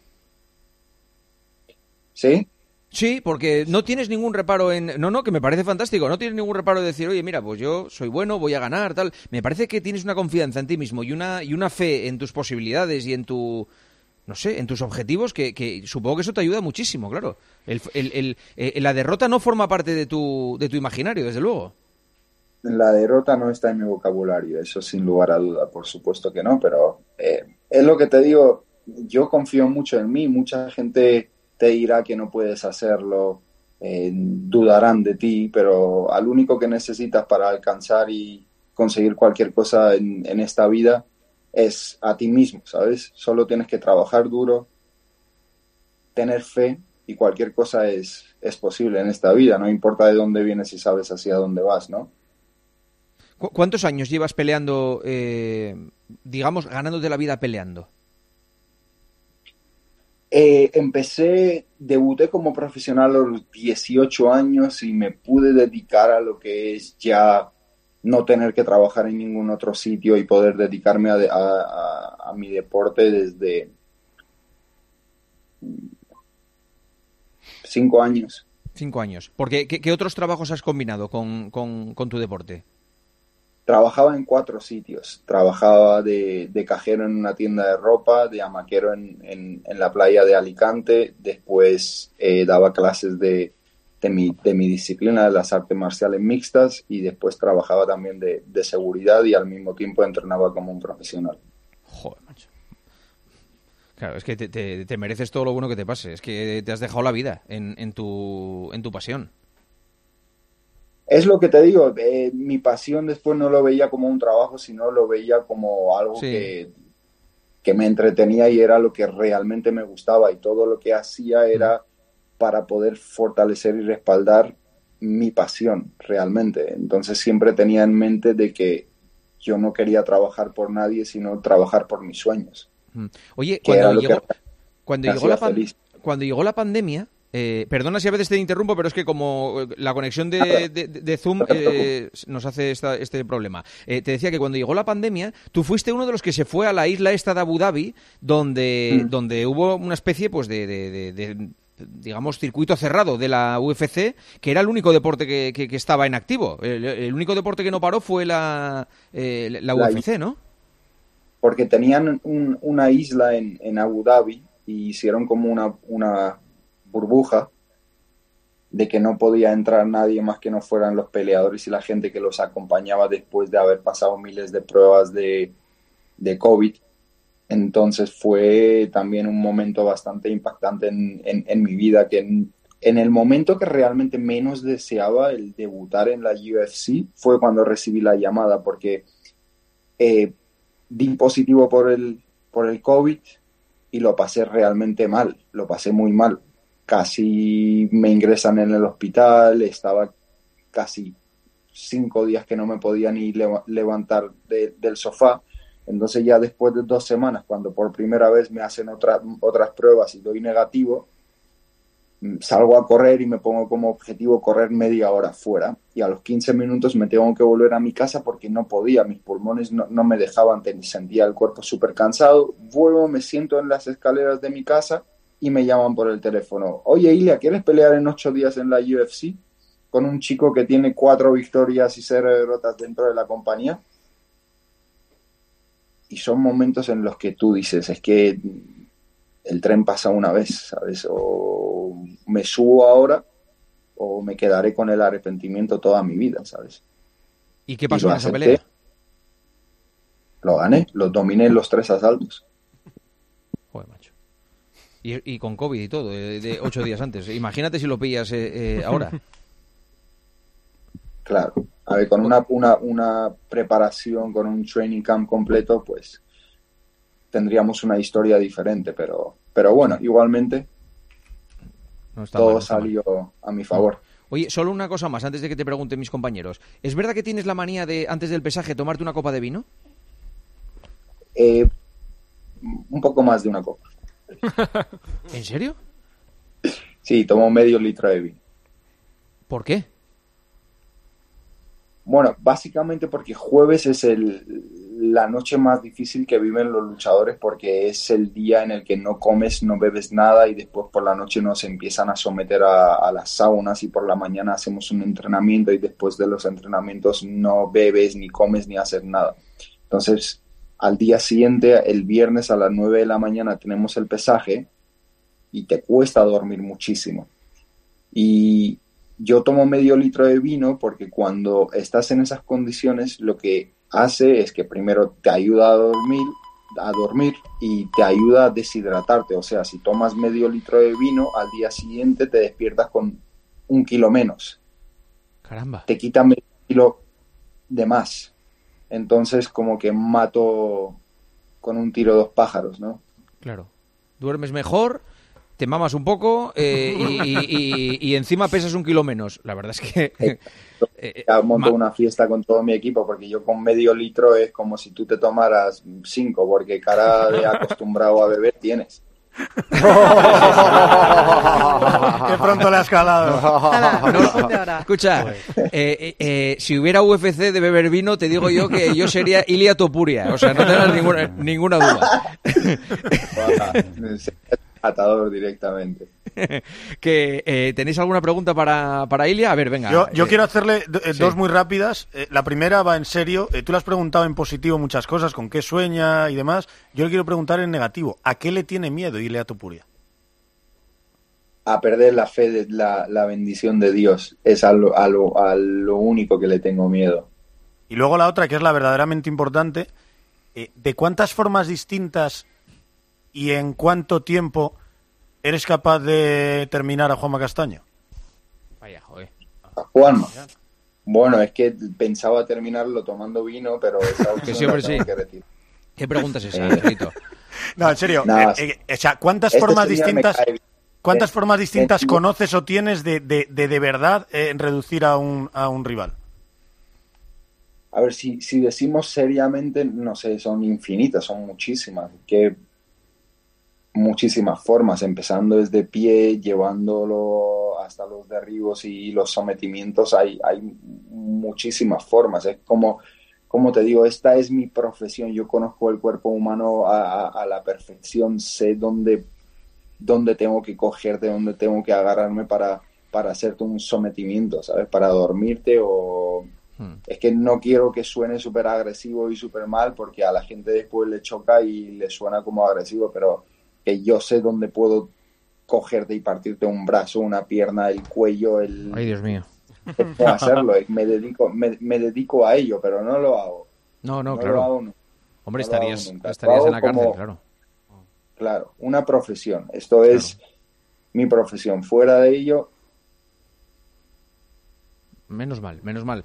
Eh, eh, Ganga. Le, preguntabas eh, por la fama. eh, doy fe de lo que dice, del agradecimiento que tiene Ilia, porque el día del Media Day aquí en Madrid había cientos de personas, cientos de aficionados, de chavales que querían una foto, una firma, acercarse a él, darle la mano, hablar con él.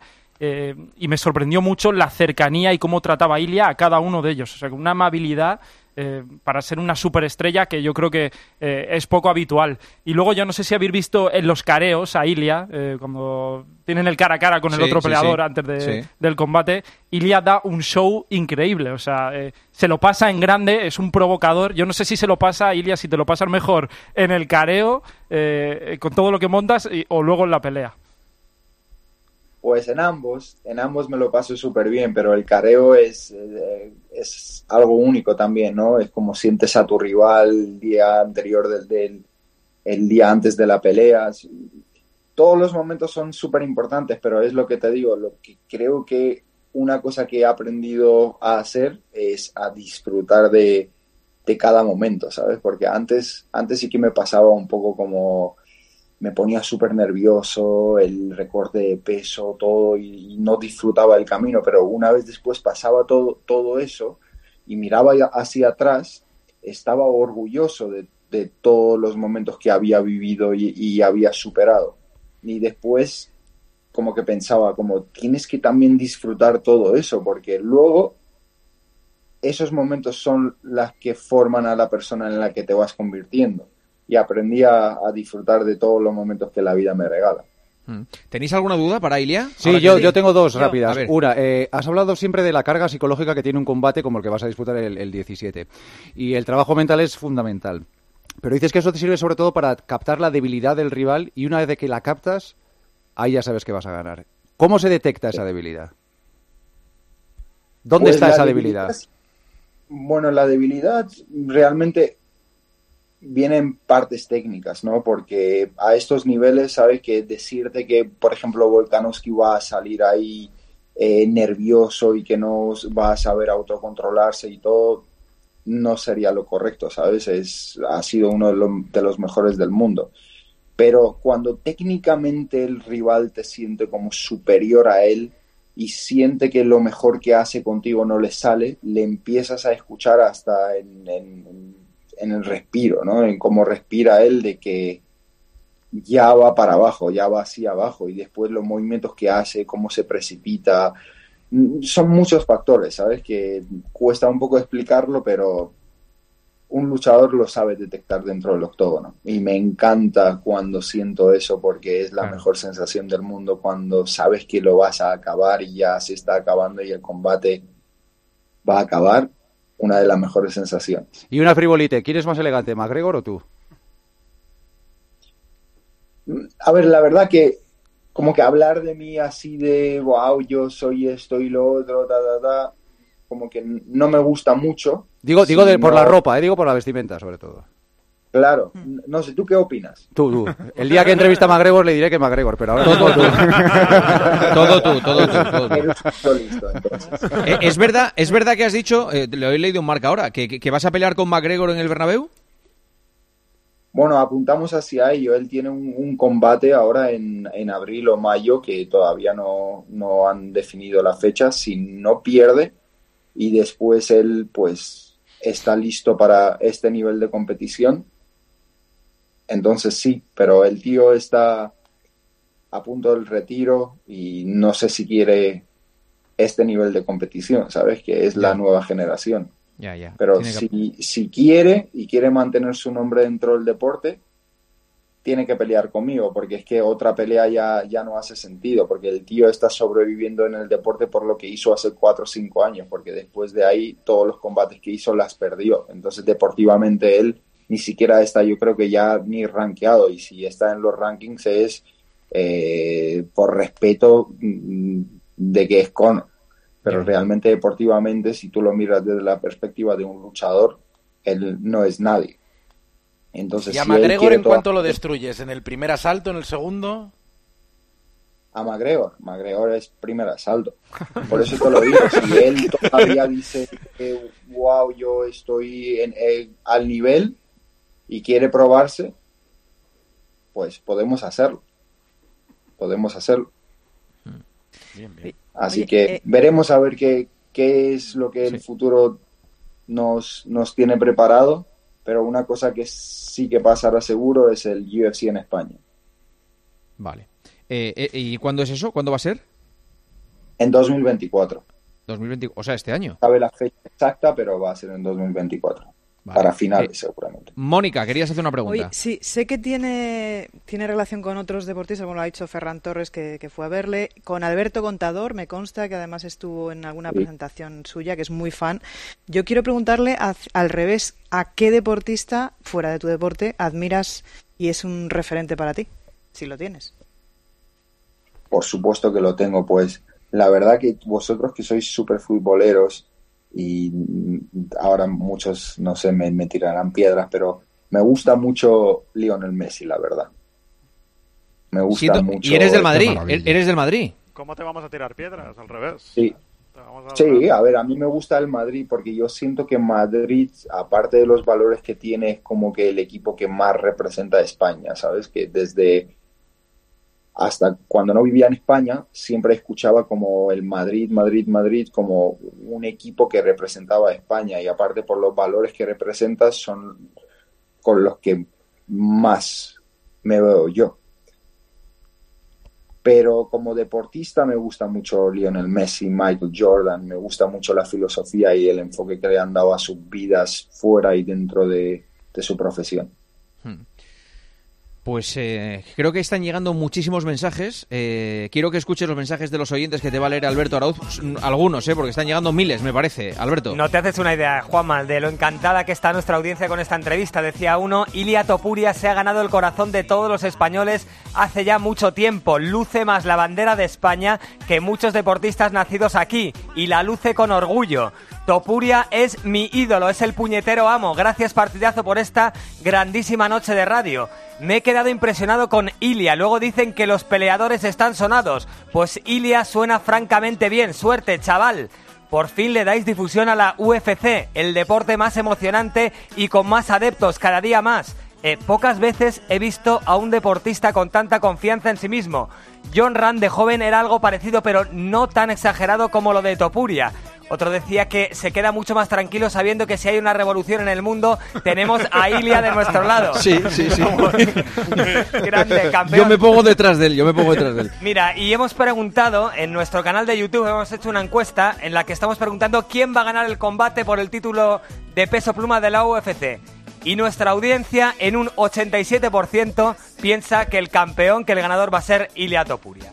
Me sorprende el otro 13%, por- el otro 13% me sorprende. No sé dónde están esos, ese 13% después de escuchar a Topuria. O sea, yo... Es importante, es importante que estén también. Es Sí, importante. efectivamente. ¿Qué, qué hora es ahí ahora en, en Las Vegas? ¿Qué hora tienes? Eh, ¿Qué hora? Las 4 menos 20. 4 menos 20. ¿Y qué vas a hacer ahora? ¿Qué haces? Pues ahora justo hoy tenía, porque como es el Super Bowl, han montado todo como un media, media day de Super Bowl inmenso y tuve como 2.000 entrevistas ahí y ahora pues descansaré una hora y me iré a entrenar otra vez.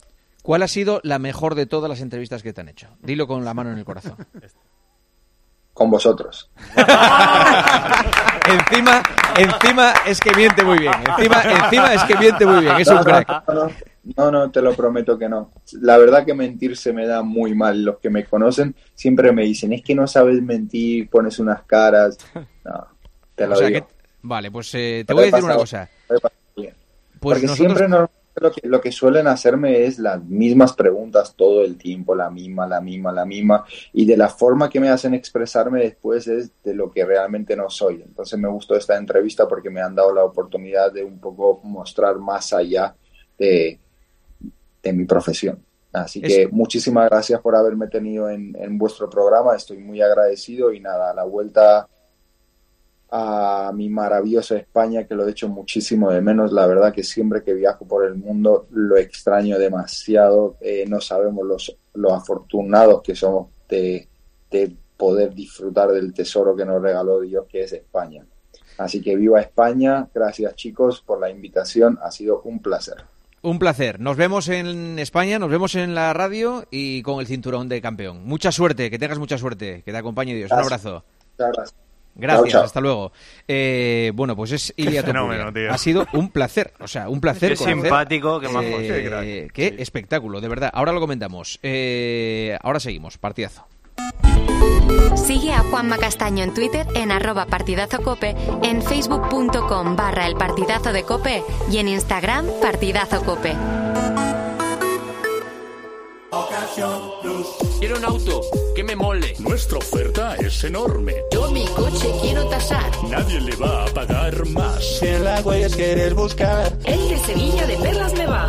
Te lo traemos de saldo está. 15 días para probar, mil kilómetros para rodar. Ocasión Plus. ¿Eres profesional de la construcción y la reforma? En Leroy Merlin te ayudamos a llevar a cabo cada reforma con éxito, haciendo tus compras más fáciles, con una gran variedad de productos y todo el stock que necesites disponible bajo pedido, para que tus proyectos sigan siempre adelante. Si eres profesional, únete al Club Pro y descubre muchas más ventajas. Leroy Merlin, ahora somos más pro. Te quiero, mi amor, mi pastelito, mi bombón, mi galletita, mi bollito, mi bizcochito. Uy.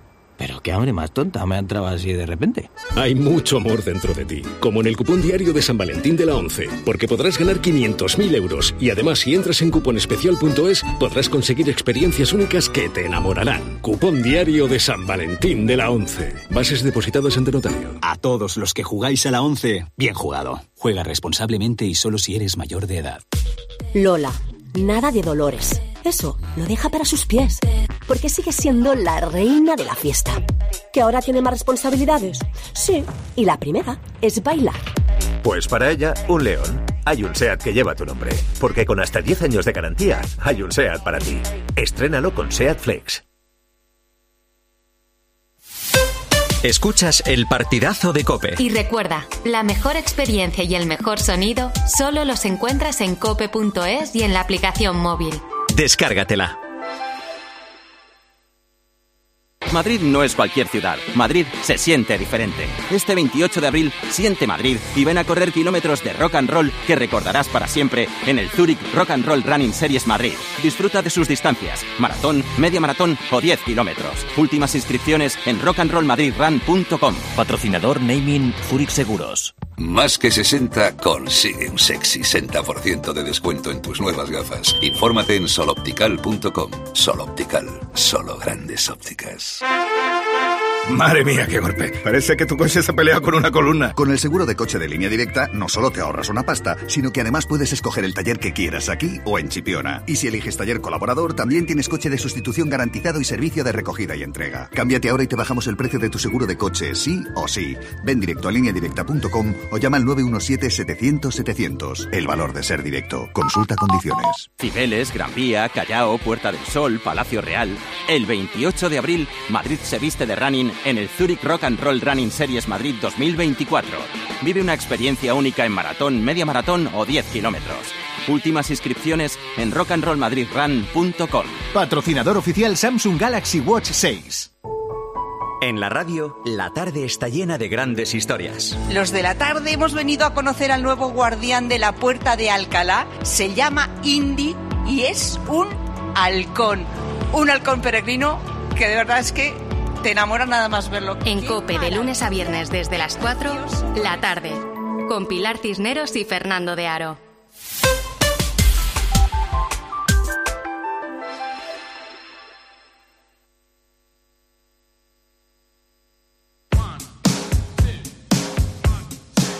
Juanma Castaño. El partidazo de Cope. Un año más, el número uno del deporte. Partidazo, cadena Cope, en directo con todos ustedes. Eh, ha sido un placer conocer a Topuria. ¿eh? Yo estoy convencido que había muchos oyentes del partidazo que no, no sabían exactamente a qué se dedicaba Ilia Topuria, le podía sonar el nombre o no lo conocían directamente. Y estamos ante un hombre noticia dentro de una semana. Y, un tipo especial, ¿eh? Y déjame decirte, Juanma, que a mí me impresiona muchísimo lo que ha contado del peso, de, del- que en siete días creo que ha dicho que tiene que perder 8 y Ocho después kilos, sí. recupera en 30 horas 10 kilos. Esto está muy bien contado y muy bien enseñado en el informe Topuria, por si alguien después de escuchar la entrevista le apetece verlo, eh, que está en Movistar Plus, es un Mm. informe Plus que se estrenó creo que el pasado mes de abril, y está muy bien contado porque se ven las imágenes y es espectacular.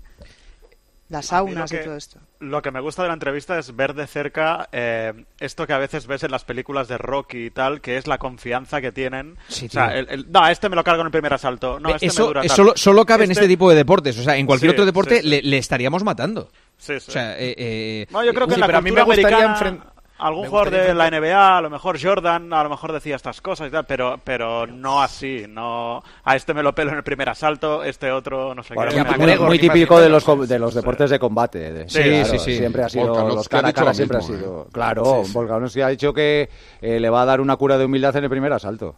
Porque lo va, lo, lo va a derribar. Ha dicho o sea. eso el, el otro de Sí, sí, Topuria, claro, ¿no? claro. Sí, que claro, sí, sí, que sí, que es un engreído y que le va a dar una cura de humildad y que Uno lo va a ganar en el primer asalto. Forma parte del show, ¿no? Claro, Oye, claro. el combate lo va a dar Eurosport. Eh, Lo que pasa es que yo no sé si es Eurosport Player. Sí, Player, es- Player, eh, Player, sí, Player. sí. Player.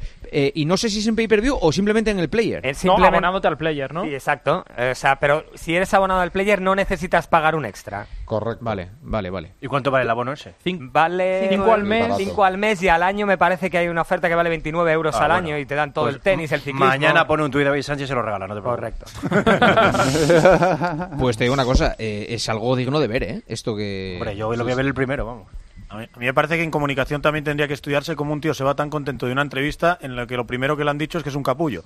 Bueno, Entonces, pero me- ¿sabes me- por qué? Ya estamos, ya me- estamos, me ya- llama ya mucho la felices. atención. Pero ¿sabes por qué? Porque el chaval se esperaba una entrevista al uso normal y corriente y claro, cuando Juan empezó a preguntar por cosas, pues el chaval decía, ostras, me están preguntando por, por cómo me preparo y ese tipo de cosas, pues es lo que le ha sorprendido al chaval y por eso ha ido encantado. Porque Bueno, no se le ha hecho una entrevista lo- al uso lo- lo típica que- lo- técnica. Lo que sí que es digno de estudio es cómo ha pegado de fuerte este deporte en tiempo récord. Es decir, es un deporte que hace no mucho no era nada y ahora hay fiebre a, a nivel mundial. Esto era una, una empresa que no chutaba ni para atrás, que un día se la queda un señor que se llama Dana White, que le empieza a poner como normas, porque antes esto era eh, sin normas, o sea, valía absolutamente todo. Ponen Sí, sí. una- unas ciertas normas y ahora es una auténtica locura y Europa también quiere formar parte del circo que ya hace muchos años funciona en Estados Unidos. Eh, te ha dado un titular, Juanma, que es lo de que se trae seguro la UFC a, a España. Él quiere que haya siete, ocho combates, dependiendo, pero que quiere hacer una, una UFC en España antes de que termine el año. Y a mí eso Se me ha parece hecho en que... Londres, se ha hecho en París Sí, y, y a mí- falta la duda de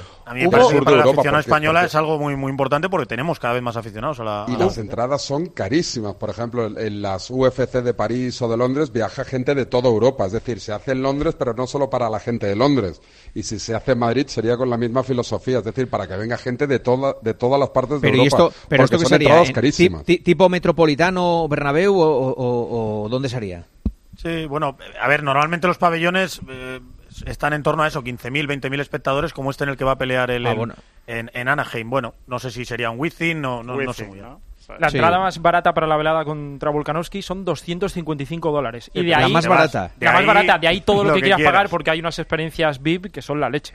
Que te meta un puñetazo de Topuria, pues eso es. Eso es Claro. VIP. Poder, Eso es llamar, VIP. poder llamar capullo a Topuria cara a cara, pues son Sí. esas cosas que te regalan. En su momento hicieron un McGregor contra Mayweather, ¿no? Algo así. Sí, ¿no? sí, sí, claro. ¿no? Eh, También. Joseba Sí, con nuestros expertos del boxeo, que no estaba muy, muy El contento. do- porque eh, eh, no, no, no peleó mal, ¿eh? McGregor era que... No, hombre, cuando quiso Mayweather dijo hasta aquí hemos llegado y se acabó, ¿no? Pero Un bueno. bochorno, Joseba. No, no, no, es- pu- pudo haber sido peor. El documental de McGregor, que creo que está también en Movistar, eh, está bien, ¿eh? O sea, sí Es que es un buen personaje ese también. ¿eh? Joder, madre mía, madre Se mía. está como Sí, las pues, maracas. Como, Sí. como alguien le pase, como decías tú a Volkanovski, como alguien le pase la entrevista, eh, McGregor no es nadie, le voy a terminar en el primer asalto en el Bernabéu, no es mal titular, ¿eh? Mm, No, no, tremendo. Eh, pues gracias a Angelito García y a Carlos Ganga que se han currado esta entrevista, que han disfrutado ustedes en el partidazo y que llevaban mucho, mucho tiempo. Eh, Ángel, no sé cuántos Un, meses un llevaba. ratito.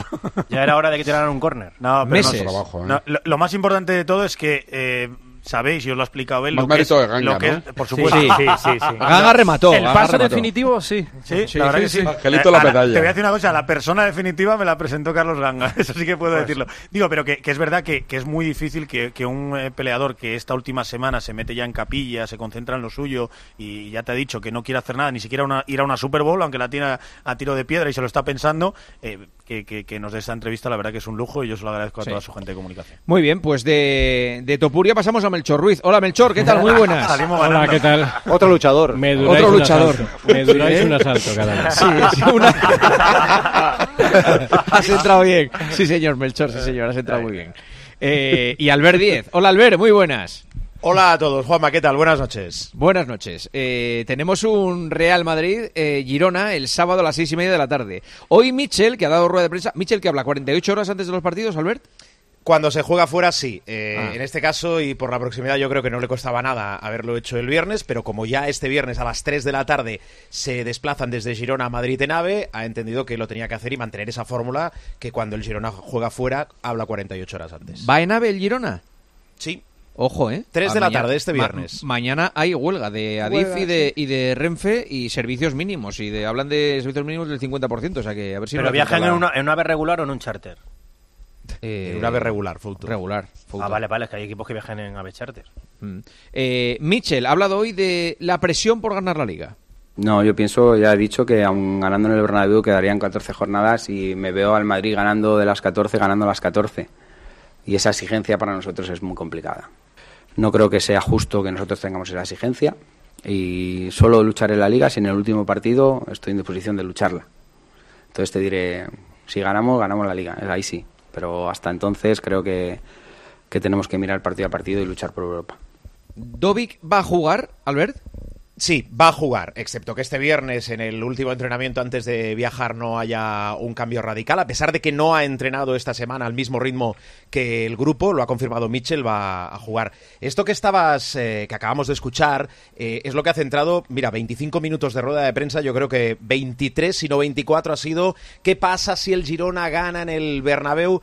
Claro, eh, Mitchell dice que es una cuestión más de prestigio y de imagen, que si se gana, como has escuchado, va a quedar todavía mucha liga, que no se ve ganando los 14 partidos, pero que sí que ve ganando, por ejemplo, los 14 al Real Madrid o incluso al, al Barcelona, si me apuras también al a Atlético, y que cree que es más ganar por prestigio e imagen lo que supone en ese escaparate gigante de jugar en el Bernabéu y ganarle al Real Madrid que no, que no otra cosa. Pero ya te digo que va con una ambición máxima, a pesar de, del regreso de Dobby. Quiero recordar que no está David López por lesión, que no va a estar Daley Blin por sanción, que no va a estar Yangel Herrera sancionado y que no se va a poder sentar Mitchell porque va a tener que cumplir esos dos partidos de sanción que además eh, son en dos escenarios espectaculares como son el Bernabéu y después San Mamés, la catedral.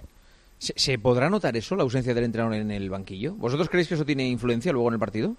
Eh, parece que sí, por la gente que conoce a Mitchell dice que, que Mitchell es, eh, bueno, dice, ya lo vemos en el campo, ¿no? También que gesticula, que vocaliza, que está muy eh, encima de los jugadores, que conecta mucho con ellos.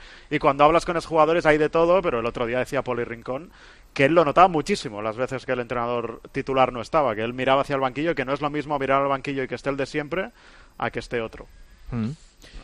Eh, en el Madrid, eh, Rudiger sí, eh, Vinicius también, pero Nacho no, ¿no? Sí, ese podría, eso es, esa es eh, la línea que, piensa el Real Madrid, porque hoy Vinicius ha, ha trabajado por primera vez con el grupo, ha mejorado de esos problemas de cervicales que tenía. Eh, se espera que si no hay ningún contratiempo, que no se resienta del entrenamiento de hoy, no tengan ningún problema para, para estar el sábado ante el Girona. Rudiger no ha trabajado con el grupo, lo ha hecho de forma individual, pero ya trabajando con balón y bastante mejorado de esa contusión que tuvo en el muslo derecho. Eh, ha trabajado también con los fisios y se espera que mañana esté con el grupo. Así que eh, sería el único central sano porque el otro, Nacho, eh, no ha trabajado con el grupo, ha estado simplemente dentro con los fisios y va a ser seguramente baja. Así que solo va a tener ese central, a Rudiger, que formaría pareja con Chouameni, que vuelve de, eh, de partido de sanción. Así que de los cuatro, fíjate, hoy no ha podido, a dos días de ese partido tan importante como es medirse al Girona de cara a la lucha por el título, eh, Ancelotti sigue sin poder trabajar con, con ninguno de los cuatro centrales. Los dos ya de larga duración, Militao y Álava, más Rudiger, que insisto, hoy ha trabajado de forma solitaria, y Nacho, que, que no se le espera para ese partido. Así que dentro de lo que cabe, de lo mal que pintaba ese partido, pues el poder contar con Rudiger y formar pareja con Suamení alivia un poco lo que es esa zona defensiva. ¿no? Joseba, ¿qué ves para el sábado? Pues tengo muchas dudas de lo que se puede ver, la, la verdad. Eh, veo al Madrid favorito, por supuesto, pero yo creo que es la gran reválida para, para el Girona. El Girona sabe lo que es ganar al Atleti Madrid, sabe lo que es ganar en el Camp Nou y ahora le llega la, la oportunidad de ganar en el, en el Estadio Santiago Bernabéu. Yo creo que es el salto de, de calidad de un equipo que, que a partir de aquí podría aspirar absolutamente a todo. David. En caso de ganar, claro. Yo creo que se decide la liga, ¿eh? Yo creo que si el Madrid es capaz de vencer al Girona, se acabó, se acabó ya el rollo para ver quién es el campeón de liga. Si gana el Girona, pues tendremos emoción Sí, hasta pero tú el qué crees que va a pasar. Pero tú qué crees. Yo tengo la sensación de que el Madrid no se va a despistar porque tengo la sensación de que el Madrid se toma este partido como, como un derby, como un clásico, porque sabe que viene a su casa el equipo que mejor juegan en, en la Liga Española de Fútbol y me cuesta mucho imaginar que el equipo se vaya a despistar, vaya a tener lagunas o faltas de concentración. Yo tengo la sensación de que el Girona está capacitado para ganar, pero me cuesta mucho imaginar que el Madrid deje pasar la oportunidad de, si no sentenciar, sí, prácticamente ya encauzar este título de liga. ¿eh? Mónica. Pues teniendo en cuenta el partido de la ida, que, que fue sorprendente, es un poco un- el único punto negro que ha tenido el Girona esta temporada, mm, creo que es favorito el Madrid, pero es verdad que siempre y cuando recupere a, Rud- a Rudiger, porque el Madrid atrás es que, bueno, pues con Carvajal y Nacho, desde luego, creo que sería favorito el Girona para el partido, pero puede ganar perfectamente el Bernabéu. Y luego creo que si, si el Madrid gana, la Liga está sentenciada, sin duda. ¿Senabre? Yo creo que va a ganar el Madrid. Eh, estoy de acuerdo que puede pasar de todo, pero el Madrid, no solo por las bajas que tiene el Girona, que el Madrid también tiene muchas, sino porque yo como Mónica tengo muy presente la primera vuelta. Y en la primera vuelta el Girona estaba arrasando a todos, era una máquina de jugar a fútbol, llegó el día del Madrid y el Madrid le atropelló. Y mm, yo a lo mejor es que soy eh, muy simplista, ¿eh? pero yo a la hora de pronosticar preveo algo parecido a aquello. Luis. Yo creo que no va a ser un partido igualado. Creo que va a haber un atropello, pero no tengo claro que sea del Madrid. ¿eh? O sea, creo que el Girona es un equipo que juega tan bien al fútbol que cuando le sale todo bien eh, puede ganar al Madrid cómodamente. Ahora, eh, eh, efectivamente, el Madrid juega en casa, se- eh, puede sentenciar la liga y puede ganar también. No creo que sea un partido que vayan a empatar o que ganen por la mínima. Creo que va a haber muchos goles y pueden ser del Girona perfectamente. Eh, ¿Quién invita, por cierto? Que No, no tengo ni idea. Un- una pareja top. Martínez Munuera. Martínez Munuera, Munuera, ¿no? en el campo. El que expulsó a Víctor arriba. Roque. El mismo. ¿Una pareja que decías, Melchor? Una pareja top el arbitraje español. ¿Y en Martínez el VAR? Munuera y Alberola Rojas. Alberola Rojas en el bar, Mónica. ¿No te gusta? ¿Ha habido vídeo? No, hombre, pues no, Claro. vídeo no. Hombre, por supuesto, dice. Ah, ah, ah, videoclub, videoclub. Le ha ofendido la pregunta, Melchor. Pantalla ahí. Martínez Munuera y Alberola Rojas tienen docuserie. Bueno, Alberola Rojas se le ha pitado dos veces esta temporada, solo al Real Madrid. Contra el esta- Atleti, ¿no? Solo esta temporada, la Supercopa, la semifinal y el partido en el Metropolitano. Y Martínez Munuera eh, esta temporada la ha pitado en el Bernabéu ante el Rayo y tiene un historial, pues, que para sí quisieran los que se van a medir. Sospechoso a- El habitual. tono, el tono, el tono, Melchor, es tan importante. Es, eh, Sí. ¿Cómo cuentas las informaciones? Eh, hay que analizarlas desde el punto de vista de tus respiraciones, tu tono, tu, Los silencios. Pausas. tu- ¿No te tus silencios. millones? tus- Como me encanta, me encanta UFC. porque bueno. eh, de verdad es que Lo captas dices- como Topuria, ¿no? Cuando, Claro, el rival ya claro. está Ya psicológicamente. Te- Hablar te- de te- árbitros te- es fúnebre, más Te- bien. sí, te veo, te veo respirar, te escucho respirar y es que sé perfectamente lo que opinas de la pareja top Sí, arbitral. sí, sí, sí. Bueno, Es pues, que es eh, así. vos- ¿Vosotros habéis visto los vídeos? Yo no, hoy no. Yo, yo Pues os pongo invito a que lo veáis y luego respiramos juntos. Vale, No, muy bien. bueno, cuando quieras, mejor. cuando quieras. Yo si los veo es que dejo de respirar, o sea, mejor no los veo. Mejor no los veo. uno. Gracias, Melchor, un abrazo. Hasta Venga, luego. un abrazo, hasta luego. Gracias, eh, Albert, un abrazo. Un abrazo, Juanma, adiós. Último tramo del partidazo, mensaje de Isaac Avilés Morris. Bet365 te ofrece el avance del resto del programa, hoy jueves con The Americans. En Bet365 hacen que cada momento importe, cada partido, cada punto, cada jugada y cada gol. Los que pasan a la historia y los que pasan desapercibidos. No importa el momento, no importa el deporte. Bet365 marca la diferencia. Recuerda, solo para mayores de 18 años. Juega con responsabilidad. En Bet365 marcamos la diferencia. Por eso presentamos Crear Apuesta Plus. Hacer tus combinadas será muy fácil. Los grandes partidos y los mercados más interesantes en el mismo sitio. Prueba Crear Apuesta Plus y sabrás por qué Bet365 marca la diferencia. Recuerda, solo para mayores de 18 años, juega con responsabilidad. Juanma Castaño, El partidazo de Cope. el número uno del deporte. Lo que está pasando y sus consecuencias te lo explica Pilar García Muñiz. Y a menudo hablamos aquí de despoblación, de España vaciada y de las consecuencias que conlleva, que si cierres de colegios, del bar, de la tiendecita de alimentación o de servicios tan básicos como el consultorio médico, el centro de salud o la farmacia. Para tratar de paliar esto en Castilla-La Mancha, van a contar pronto con botiquines farmacéuticos. No son farmacias, ¿eh? Son establecimientos habilitados para la venta de medicamentos en municipios. Escucha de lunes a viernes de 1 a 4 de la tarde, Mediodía Cope. Aprovecha que este febrero tiene 29 días para disfrutar los Fiat Pro Days y redescubre la nueva gama Fiat Professional completamente renovada, con más tecnología, seguridad y unas ofertas únicas. Visita tu concesionario más cercano y conoce la nueva generación Pro en diésel, gasolina y eléctrico. Fiat Professional. Profesionales como tú. Pequeños momentos, grandes experiencias. Así es la Semana Santa en Viajes El Corte Inglés. Reserva ya tu viaje a islas, Europa, Caribe o hazte un circuito sin gastos de cancelación y con hasta un 20% de descuento. Consulta condiciones en Viajes del Corte Inglés y si encuentras un precio mejor, te lo igualamos.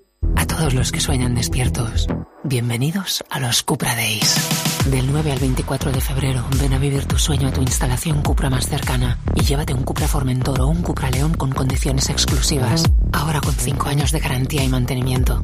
Unidades limitadas. Cupra Days. Algunos solo lo sueñan, otros lo viven. Escuchas el partidazo de Cope. Y recuerda, la mejor experiencia y el mejor sonido solo los encuentras en cope.es y en la aplicación móvil. Descárgatela. Si estás de fin de semana en un balneario pero no consigues relajarte porque estás pensando si van a entrar en tu casa, te interesa el seguro de hogar de línea directa, que es tan completo que además de ahorrarte una pasta, incluye cobertura por ocupación ilegal y se encarga de todo lo importante en caso de que ocupen tu vivienda, para que siempre estés tranquilo. Cámbiate y te bajamos el precio de tu seguro de hogar, sí o sí. Ven directo a lineadirecta.com o llama al 917-700-700. El valor de ser directo.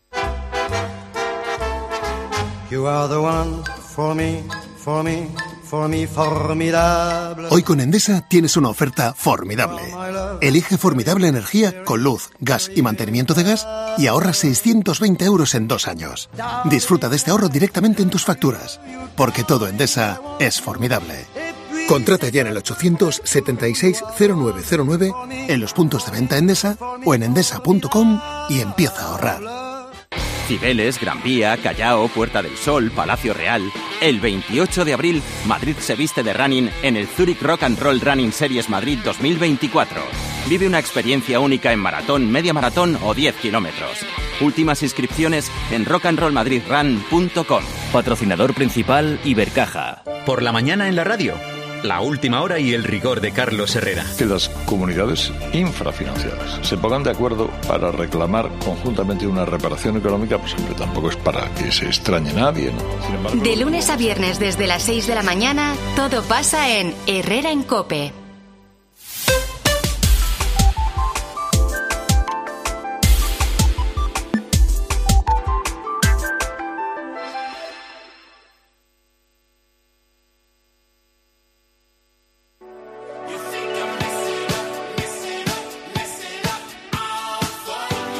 Juanma Castaño.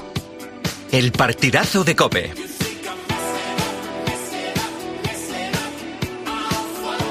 El número uno del deporte. Es la 1 y 5, son las 12 y 5 en Canarias. Esto es el partidazo Cadena Cope en este jueves, que ya es viernes. Eh, lo que pasa que ya saben, nuestro libro de estilo dice que hasta que no nos acostamos, pues no cambiamos de día. Eh, mañana va a ser un viernes intenso, ¿eh? En las carreteras y en las vías españolas. O sea que cuidado con los que tengan que ponerse eh, en, viaje. Eh, Ganga, por cierto, antes de, de que tu, tu mundo fuera la UFC, eh, estabas muy metido en el tema del Rayo Vallecano. ¿Continúas hablando del Rayo Vallecano o lo has dejado? Si me dejáis, sí, claro, sí. Pero, hombre, pero sí, que sí. yo puedo ir a Las Vegas, ¿eh? a California, encantado. Sí, sin duda, sin duda. Oye, eh, una cosa, esto que ha sonado, sonado esta semana de que el, el Rayo podía cambiar de, de- de ubicación el estadio, ¿esto, ¿esto tiene visos de realidad o no? A ver, el, el Rayo está en su año de centenario y en la cabeza del presidente Raúl Martín Presa está eh, conseguir un nuevo estadio para el Rayo Vallecano. ¿Por qué? Eh, por dos motivos. Por una parte, porque se le ha quedado obsoleto, porque las instalaciones están... Bueno, eh, no, se le quedó obsoleto sí, en 1993. Efectivamente, ¿eh? está muy deteriorado. Sí. Y se le ha quedado pequeño también, porque el Rayo llena el estadio de Vallecas prácticamente en cada partido y el presidente está convencido de que eh, ampliándolo en 10.000 espectadores más se llenaría Vallecas. Entonces, eh, hay dos opciones, o construir un estadio nuevo o reformar el estadio actual de Vallecas. Y eso eh, es muy problemático por los vecinos, por semejante obra eh, con los vecinos tan cerca, porque hay un fondo que no puede crecer, porque hay un edificio justo detrás. Entonces la solución más viable es eh, construir un nuevo estadio. ¿Dónde? Pues esa es la gran pregunta. El Rayo debería comprar, tendría que llegar a un acuerdo con la comunidad para adquirir un terreno lo más cerca posible. El Rayo quiere que sea lo más cerca posible al barrio y al actual estadio de Vallecas y construir ahí su nuevo estadio, su nueva casa. Vale pues a ver qué, es lo que sucede eh, y cómo se lo toma la afición y cuál es la. Hay tres posibles terrenos que ya baraja la comunidad en el mismo barrio. Algunos un poco más cerca, otro un poco más lejos. Hay uno que está muy cerca, por ejemplo, de la ciudad deportiva. Mm. Pero claro, la gente lo que quiere es que el rayo siga en Vallecas, porque si el rayo no sigue en Vallecas, pues ya no sería el rayo de Vallecano, sería el rayo, mm. pero de otro lado. Bueno, vamos a hablar de la... No hay programa deportivo que se precie que la semana previa a la Super Bowl hable de lo que va a ocurrir el domingo en Estados Unidos y de que Senabre diga las salitas de pollo que se van a comer y... madre mía, el dato de la guardando para tiempo de juego, pero bueno. Qué pesado con el dato de las ¿Pero lo varías cada año o vas diciendo...? Lo, miro, lo chequeo, ese chequeo. ¿Dónde lo chequeas? ¿Dónde se chequea no, en Google. Google pongo Chicken Wings eh, Super Bowl en Google y empiezo a mirar varias publicaciones ¿Y, de ¿y cuántos...? A ver, este año, ¿cuáles son los datos? ahora te lo busco, no, te lo, no, no sabía que lo querías, pero... No, no, no, que no, no. Lo que pasa es que me hace gracia siempre cuando los datos de, ¿Las salitas que son picantes o normales? No, hay de los dos tipos. Eh, se acabó en pandemia. Bueno, es que ahora no os quiero meter un rollo, pero en pandemia hubo una crisis que se estaban acabando las alitas de pollo después de la Super Bowl. Y luego siempre hay la misma eh, vara de medir que es creo que eran 14 aviones eh, Boeing 747 llenos de alitas. Esa sería la, la, imagen. Y luego no sé cuántas torres de Pisa y tal. Me gusta siempre este, este tipo de gráficos que son eh, imágenes comparativas. Vamos hasta Las Vegas, donde se celebra el partido entre Kansas y los 49ers, eh, los Kansas City Chiefs y los San Francisco 49ers. Nacho García, hola Nacho, ¿qué tal? Muy buenas. ¿Qué tal, Juanma, chicos? Muy buenas, mira dónde estoy. ¿Eh? En Alfombra rosa de los NFL ah. Honors, que son los galardones, los premios de la, de la temporada. Ah, vale, vale. Los, ah, de la NFL, claro, los premios de la, de la temporada de la NFL. Estamos aquí esperando a que lleguen los, los, bueno, todos los que están viniendo como candidatos y demás. Y bueno, como en media hora empieza esto. ¿Y quién va a ganar? ¿Quién, es el balón de oro de esto? El balón de oro tendrá que dar a Messi, ¿no? Pues si balón de oro. así. No, yo, hay varios, yo creo que eso lo va a llevar eh, probablemente eh, eh el, en mi opinión, vamos, el, el quarterback de San Francisco 49ers, pero no lo sé, la verdad que no te sabría decir exactamente, porque creo que está bastante más igualado y, y, y menos eh, claro que lo que es el balón de oro de verdad. Parecía que lo tenía seguro Lamar Jackson, lo que pasa que perdió y no llegó a la Super Bowl, el quarterback de, de, los Ravens. Y para mí, si fuesen justos, esto es como lo de como lo de que el balón de oro nunca se le puede dar a un portero, pues lo mismo. Aquí siempre se le da todo a los quarterbacks, pero si fuesen justos, el mejor jugador de largo de la liga este año ha sido el running back, el corredor de, los San Francisco 49ers, que es Christian McCaffrey. Sin duda. Es que, sé que estáis de acuerdo conmigo. Sí, es, una vergüenza. Es una vergüenza, es una vergüenza eh, eh, una cosa, ¿desde qué día están los equipos en Las Vegas? O sea, ¿cuántos días pasan en Las Vegas antes de que se juegue el partido? Los equipos llegaron el, si no estoy equivocado, el domingo, el lunes o domingo, creo que fue el domingo cuando llegaron. Una semana antes, una semana antes ya están allí, sí. Exacto, están entrenando, ellos están totalmente aislados, están en dos eh, resorts que están a unos 25 kilómetros de lo que sería el strip, están totalmente aislados, son atendidos, esto sí, esto lo digo bien alto para que también la gente del fútbol tome nota, todos los días, cada uno de los equipos todos los días han hecho un media day en el que todos los jugadores se atendían personalmente a, todos los que estábamos acreditados. Increíble, ¿eh? Increíble. Igual que es, es, realmente es una maravilla y en eso NFL eh, se lo montan muy, muy bien. Da muchísimas acreditaciones a medios de, de, todo tipo y de, todos los lugares del planeta durante la semana. Hay dos acreditaciones, una es la de la semana y otra es la del partido. Evidentemente, para el partido del domingo no puede ir todo el mundo, ahí están un poquito más selectivos. Pero en ese sentido eh, es una maravilla, la verdad que puedes hablar con todos. Flipante eso. Eh, eh, cuidar el producto se le llama y es la mejor liga del mundo con diferencia, en todo, en lo mm. deportivo y en eso. ¿Las apuestas a quién dan favorito? Yo no las he consultado, pero deben ser los Chiefs, seguramente. son, los campeones porque son, yo creo que los que tienen más experiencia eh, en esto. Pero te digo una cosa, si hay un equipo que puede ganar a, los Chiefs son los 49ers. Además, es un equipo que, ha bajado mucho, San Francisco, en, lo que es la postemporada. pero es verdad que sus eh, rondas de eliminatorias las ha ido sacando siempre viniendo de atrás, viniendo por detrás en el marcador, con lo cual, bueno, es difícil pronosticarlo. Si yo tuviera que jugarme, ya que estamos en Las Vegas, algo de dinero, yo creo que me pondría para, para los Chiefs, pero tampoco te creas que lo veo muy, muy desigualado. Esta es la música que sonará en el eh, descanso, en el halftime, que es el gran show de la Super Bowl. Usher.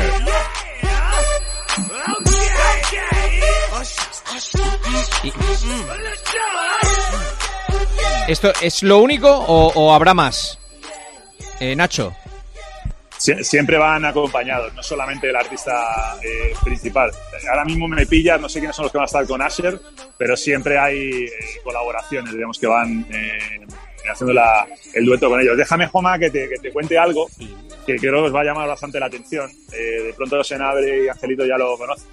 Apunta este nombre, Terry Kellins, es uno de los árbitros del domingo lleva cinco años arbitrando en NFL y solo en cinco años ha conseguido arbitrar un partido como el Super Bowl. Y el detalle de este hombre es que ya estuvo en una Super Bowl, porque es un exjugador. Él jugó la final del Super Bowl del año 2000 y después de retirarse empezó con el arbitraje.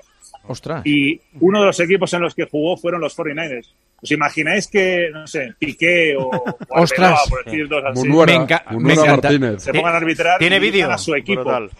Pero escucha, A lo que, perdona, está dando algo ahora lo que está diciendo Nacho es que, eh, eh, escucha, que tiene mucha razón, que el árbitro es exjugador de uno de los equipos. Claro. Imaginaos que eso pase en España, sería la leche. Imposible, ¿eh? Imposible.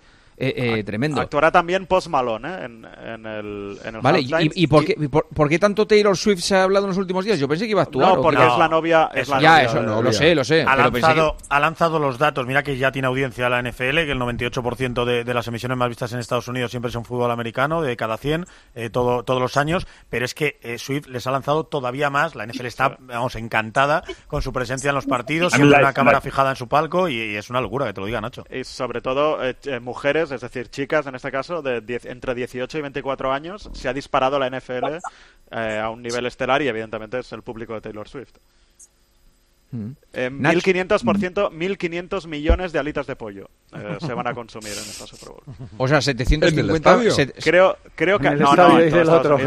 No, en el estadio. En el estadio no caben, hombre. 1.500 Eh, creo millones que a cada americano pollo. le tocan 6 o así. Pero a todos los americanos, ¿eh? incluso los que, los que tienen 99 años, los que tienen 0. a todos los americanos le tocan 6. Mm. Eh, Nacho, ¿algo más desde allí? Pues eh, corroborar el dato que ha dado Senabre, lo del tema del pollo, no me acuerdo cuándo fue, pero yo recuerdo que no había pollo en los supermercados. Y eh, algo que a mí me llama siempre mucho la atención, me parece muy curioso en toda la Super Bowl, yo, esta es la cuarta en la que estoy y siempre pasa lo mismo.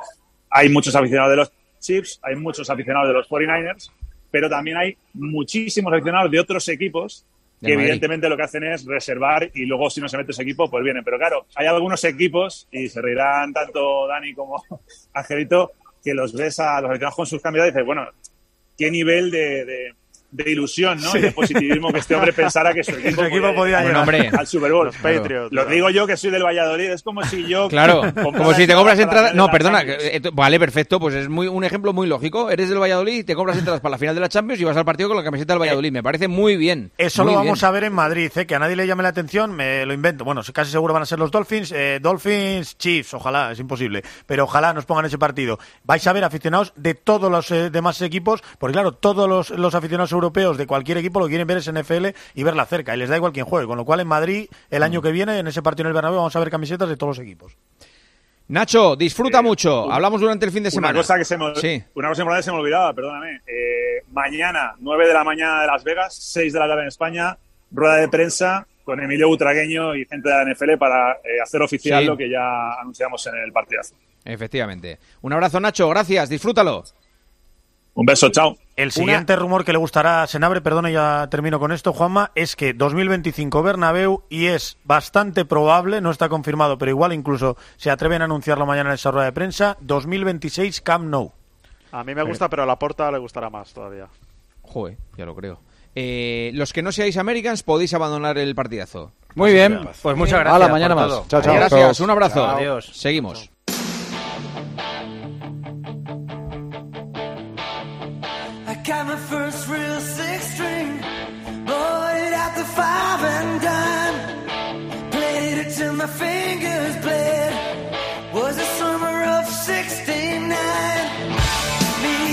Americans. Siguen Luis, sigue Senabre, se incorpora Parra. Hola Parrita, muy buenas. Buenas noches, Juanma.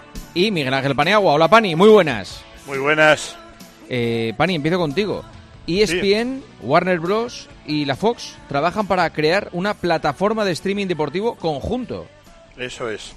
Es una lo que se llama en el mundo de los negocios una joint venture, una aventura empresarial conjunta de estos tres grandes gigantes de la de la comunicación y se trata de crear una plataforma de streaming. Hay una gran preocupación, aquí tocamos ya incluso temas periodísticos y no me quiero extender mucho, pero hay una gran preocupación eh, por el hecho de que los jóvenes, sobre todo en el rango entre 16 y 30 años, eh, está muy alejada de la televisión convencional tal como la entendemos y por lo tanto de lo que se trataría es de crear una plataforma de streaming conjunta con estos tres grandes gigantes, la Fox Corporation, la Warner Bros.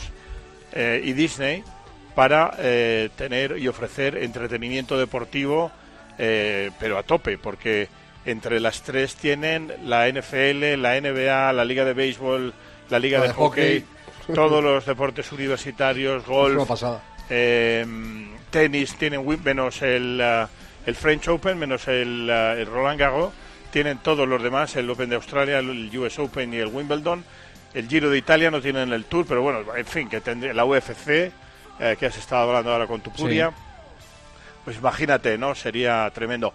Hablándolo con Rubén Parra antes de, de entrar en The Americans, me comentaba precios y demás. He estado hablando con gente de Estados Unidos y me dicen que eh, rondaría aproximadamente entre 50 y 60 dólares mensuales abonarse a, a esta plataforma de streaming que eh, se espera que empiece a funcionar en el otoño de 2024 ya con el inicio de la temporada 24-25, pero desde luego es un notición porque eh, va a cambiar incluso el modo de ver la televisión, mejor dicho, el modo de ver los espectáculos deportivos en Estados Unidos y tiene que ver mucho con eh, esa carencia de cariño por la televisión que tienen las generaciones más jóvenes.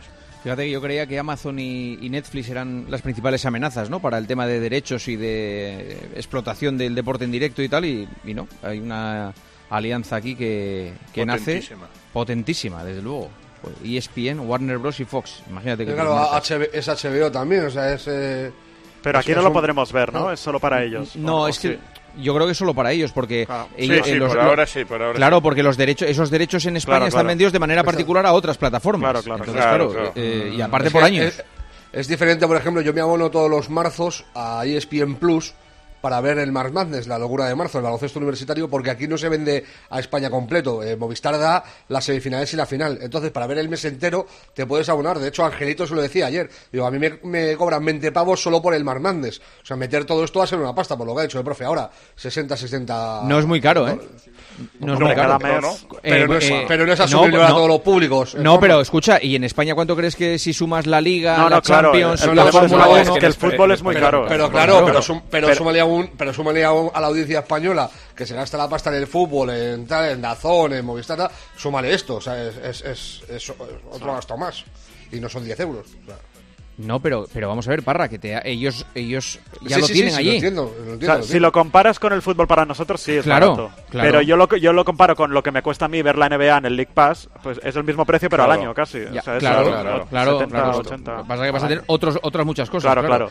Eh, cierre de mercado, Parra, de la NBA. Se ha cerrado a las 9 de la tarde como se preveía, la verdad. Eh, la mayoría de movimientos han sido perfil bajo, eh, jugadores secundarios o sin mucho peso eh, deportivo en la temporada. Para mí los que mejor se han movido han sido los Knicks, que esto puede ser primicia. Yo creo que es la primera vez que lo digo en mi vida, que los Knicks son los que mejor han aprovechado el mercado. Se han hecho con, con Bogdanovic, con el, con el croata y con Alex Burks. Y, y luego los segundos que mejor se han movido, yo creo han sido los Mavericks, que han sumado eh, potencia interior con Daniel Gafford, el, el pívot de los Wizards, y con el alero alto de, de Charlotte, con PJ Washington. Pero ya te digo, no ha habido movimientos así eh, brutales. Eh, otros años hemos hablado de, de que si Bill se iba a Phoenix, que si Kevin Durant, que si Kyrie Irving. Este año no ha habido eh, mega estrellón eh, que se haya movido de equipo. Mm, Oye, por cierto, hace una semana los Lakers ganaron a Celtics, ¿no? Eh, eh, el jueves pasado. sin, LeBron y sin Davis. Sí. Lo ¿Por lo dices con ese, ¿Por qué lo dices con ese tono? No, me gusta No, nada. porque hace una semana. Ah, no, sí, porque dijimos que no iba a pasar. Claro, porque dijisteis todo tal, no sé qué. Y, No, yo, y yo Pa- dije y que no iba a ver. Yo dije que no le iba van a dar una paliza, sí. Correcto. Sí, bueno, pues Entonces, mira. sin LeBron y, Ah. y sin Anthony Davis, Os a como, como os ganamos el primer partido, esta vez os Claro. hemos dejado un poco de...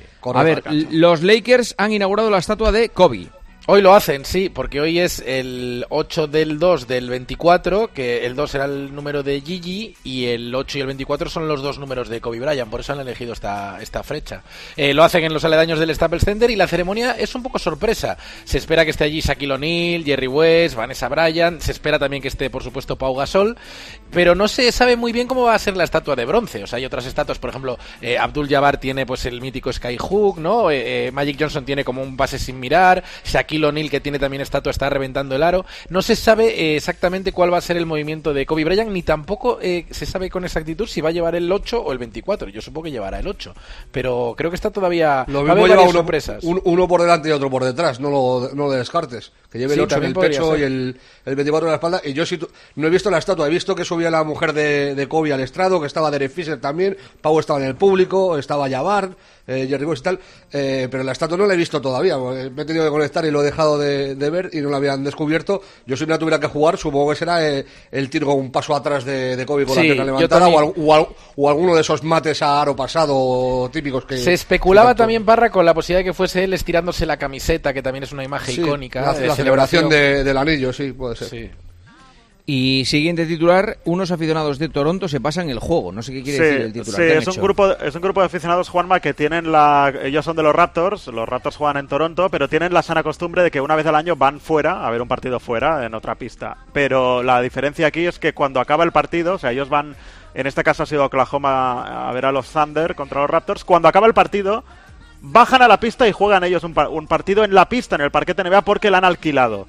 Eh, es un grupo de... eh, y tú dirás, bueno, son multimillonarios. Bueno, como sabía que me preguntarías el precio, lo he buscado y de media... A ver, es caro, pero no es tan caro como me hubiera imaginado. ¿eh? Eh, 30.000 dólares cuesta una hora jugar en una pista NBA. Eh, evidentemente que es mucho dinero para cualquiera de los que nos escuchan y que estamos aquí, pero no es una millonada insalvable, vamos. eh, si uno Si ahorra... juegan 10 hay que- son hay que 3.000 decir- pavos cada uno, ¿no? Son, sí. sí, más o menos son mil pavos, porque van, van- son, 20 son médicos. Estos Claro. eh, aficionados de Toronto son médicos y, y van 20 al, al partido. Dos- hacen dos equipos de 10 y sí, pues eso, tocan, tocan a, a mil a mil y pico eh, pavos cada uno. O sea, que es una pasta. Pero dos equipos gastaría, de 10, ¿cómo juegan al baloncesto? Pues, haciendo cambios. Haciendo suplentes, claro. ah, vale, vale, claro, claro, es verdad. No, razón. no, no contemplabas la posibilidad de que alguien No, te yo pudiera es que dejar soy en el banquillo, chupón. ¿no? Cuando, Yo soy cuando un alguien protesta, increíble. le enseña la tarjeta azul, entonces entra otro. Claro, es claro. verdad, es verdad, lógico. Americans, feliz fin de semana. Un abrazo a todos. Igualmente. Abrazo. Hasta luego. Mensaje de Gema Santos. Y ahora es momento de abrir William Hill. Crea tu propia apuesta personalizada al momento con Crear mi apuesta de William Hill. Haces tu selección para el partido y luego eliges la combinación de apuestas que tú quieras. Así de fácil, haz tu mejor jugada en williamhill.es. ¿Apostamos? William Hill, desde 1934. Recuerda, juega con responsabilidad y solo si eres mayor de 18. Carlos Miquel, hola Carlos, muy buenas. Hola, ¿qué tal? Muy buenas, Juanma, ¿cómo estamos? Bueno, una de las noticias del motor es que se ha confirmado que Lobato va a comentar las carreras en Dazón, además con el equipo habitual que tenía eh, ya las últimas temporadas. Sí, como eh, esperábamos, sí, sí. De la Rosa y Cuquerella, ¿no? Y Tony Cuquerella, sí, Pedro Sí. Martínez de la Rosa como piloto y como experto técnico Tony. Cuquerella. Van, van a, Nos alegramos una siempre. barbaridad. Nos alegramos una barbaridad. Sí, sí. Eh, y del resto, quiero. Han arrancado el motor, sí, eso. Dale, a dale. ver, a ver, a ver, vamos a. El, el motor de Alonso, ¿eh? A ver.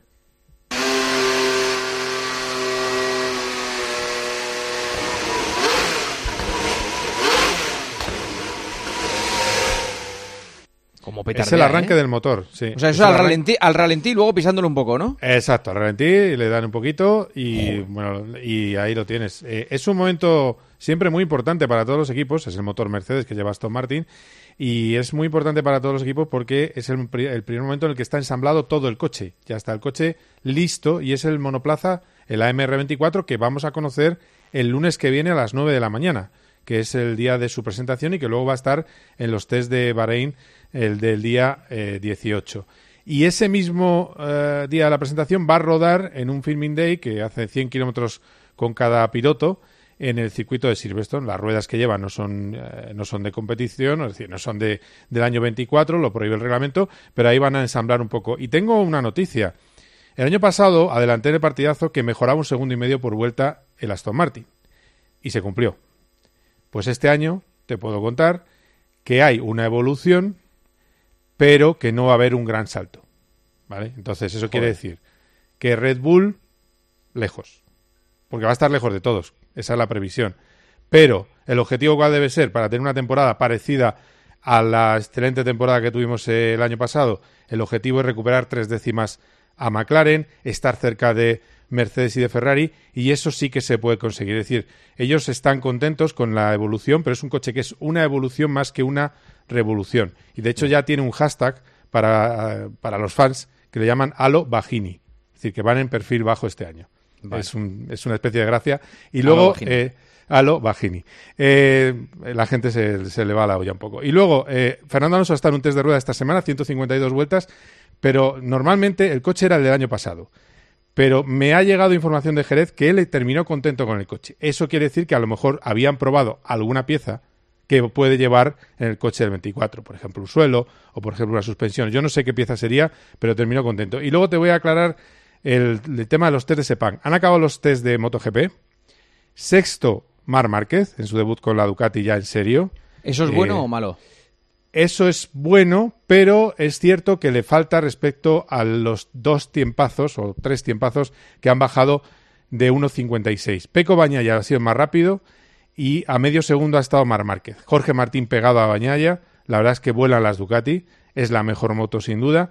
Y en ritmo de carrera, eso sí, en simulacros de carrera, era el tercero más rápido. Y eso sí que es muy bueno. Lo que se le atraganta un poquito a Mar Márquez todavía es la calificación, intentar ir a una vuelta. Pero él dice que lo va a seguir intentando y que está contento de cómo han ido estas pruebas. Vamos a escucharle.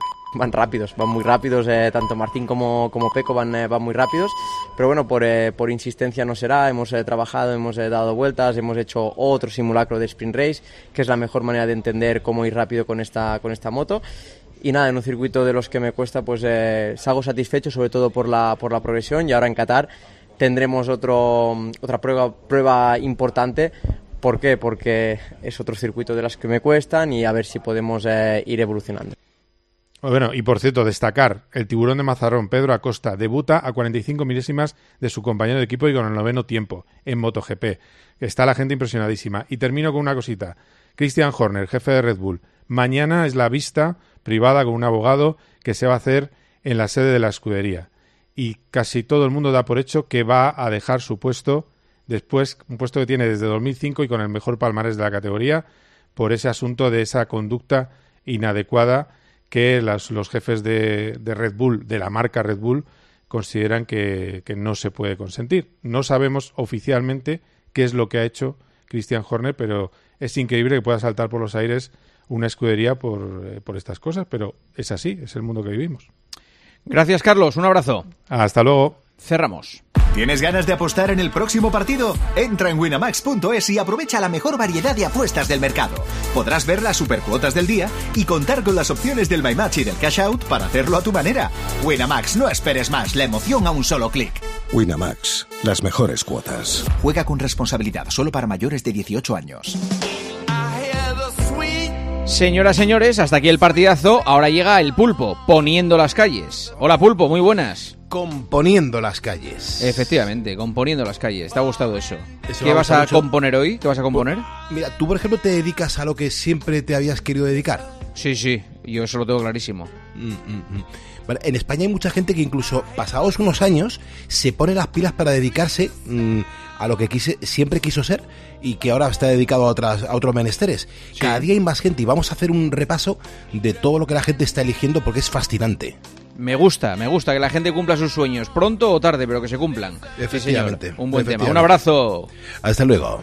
Hasta luego. Lo dicho, mañana más partidazo con Joseba Larrañaga y su Oasis de Libertad. El fin de semana a tiempo de juego con Paco y con todo el equipo. El domingo nos reencontramos en el Tertulión. Disfruten, descansen. Ha sido una gran noche de radio. Salud. Adiós. Juanma Castaño. El partidazo de Cope. Estar informado.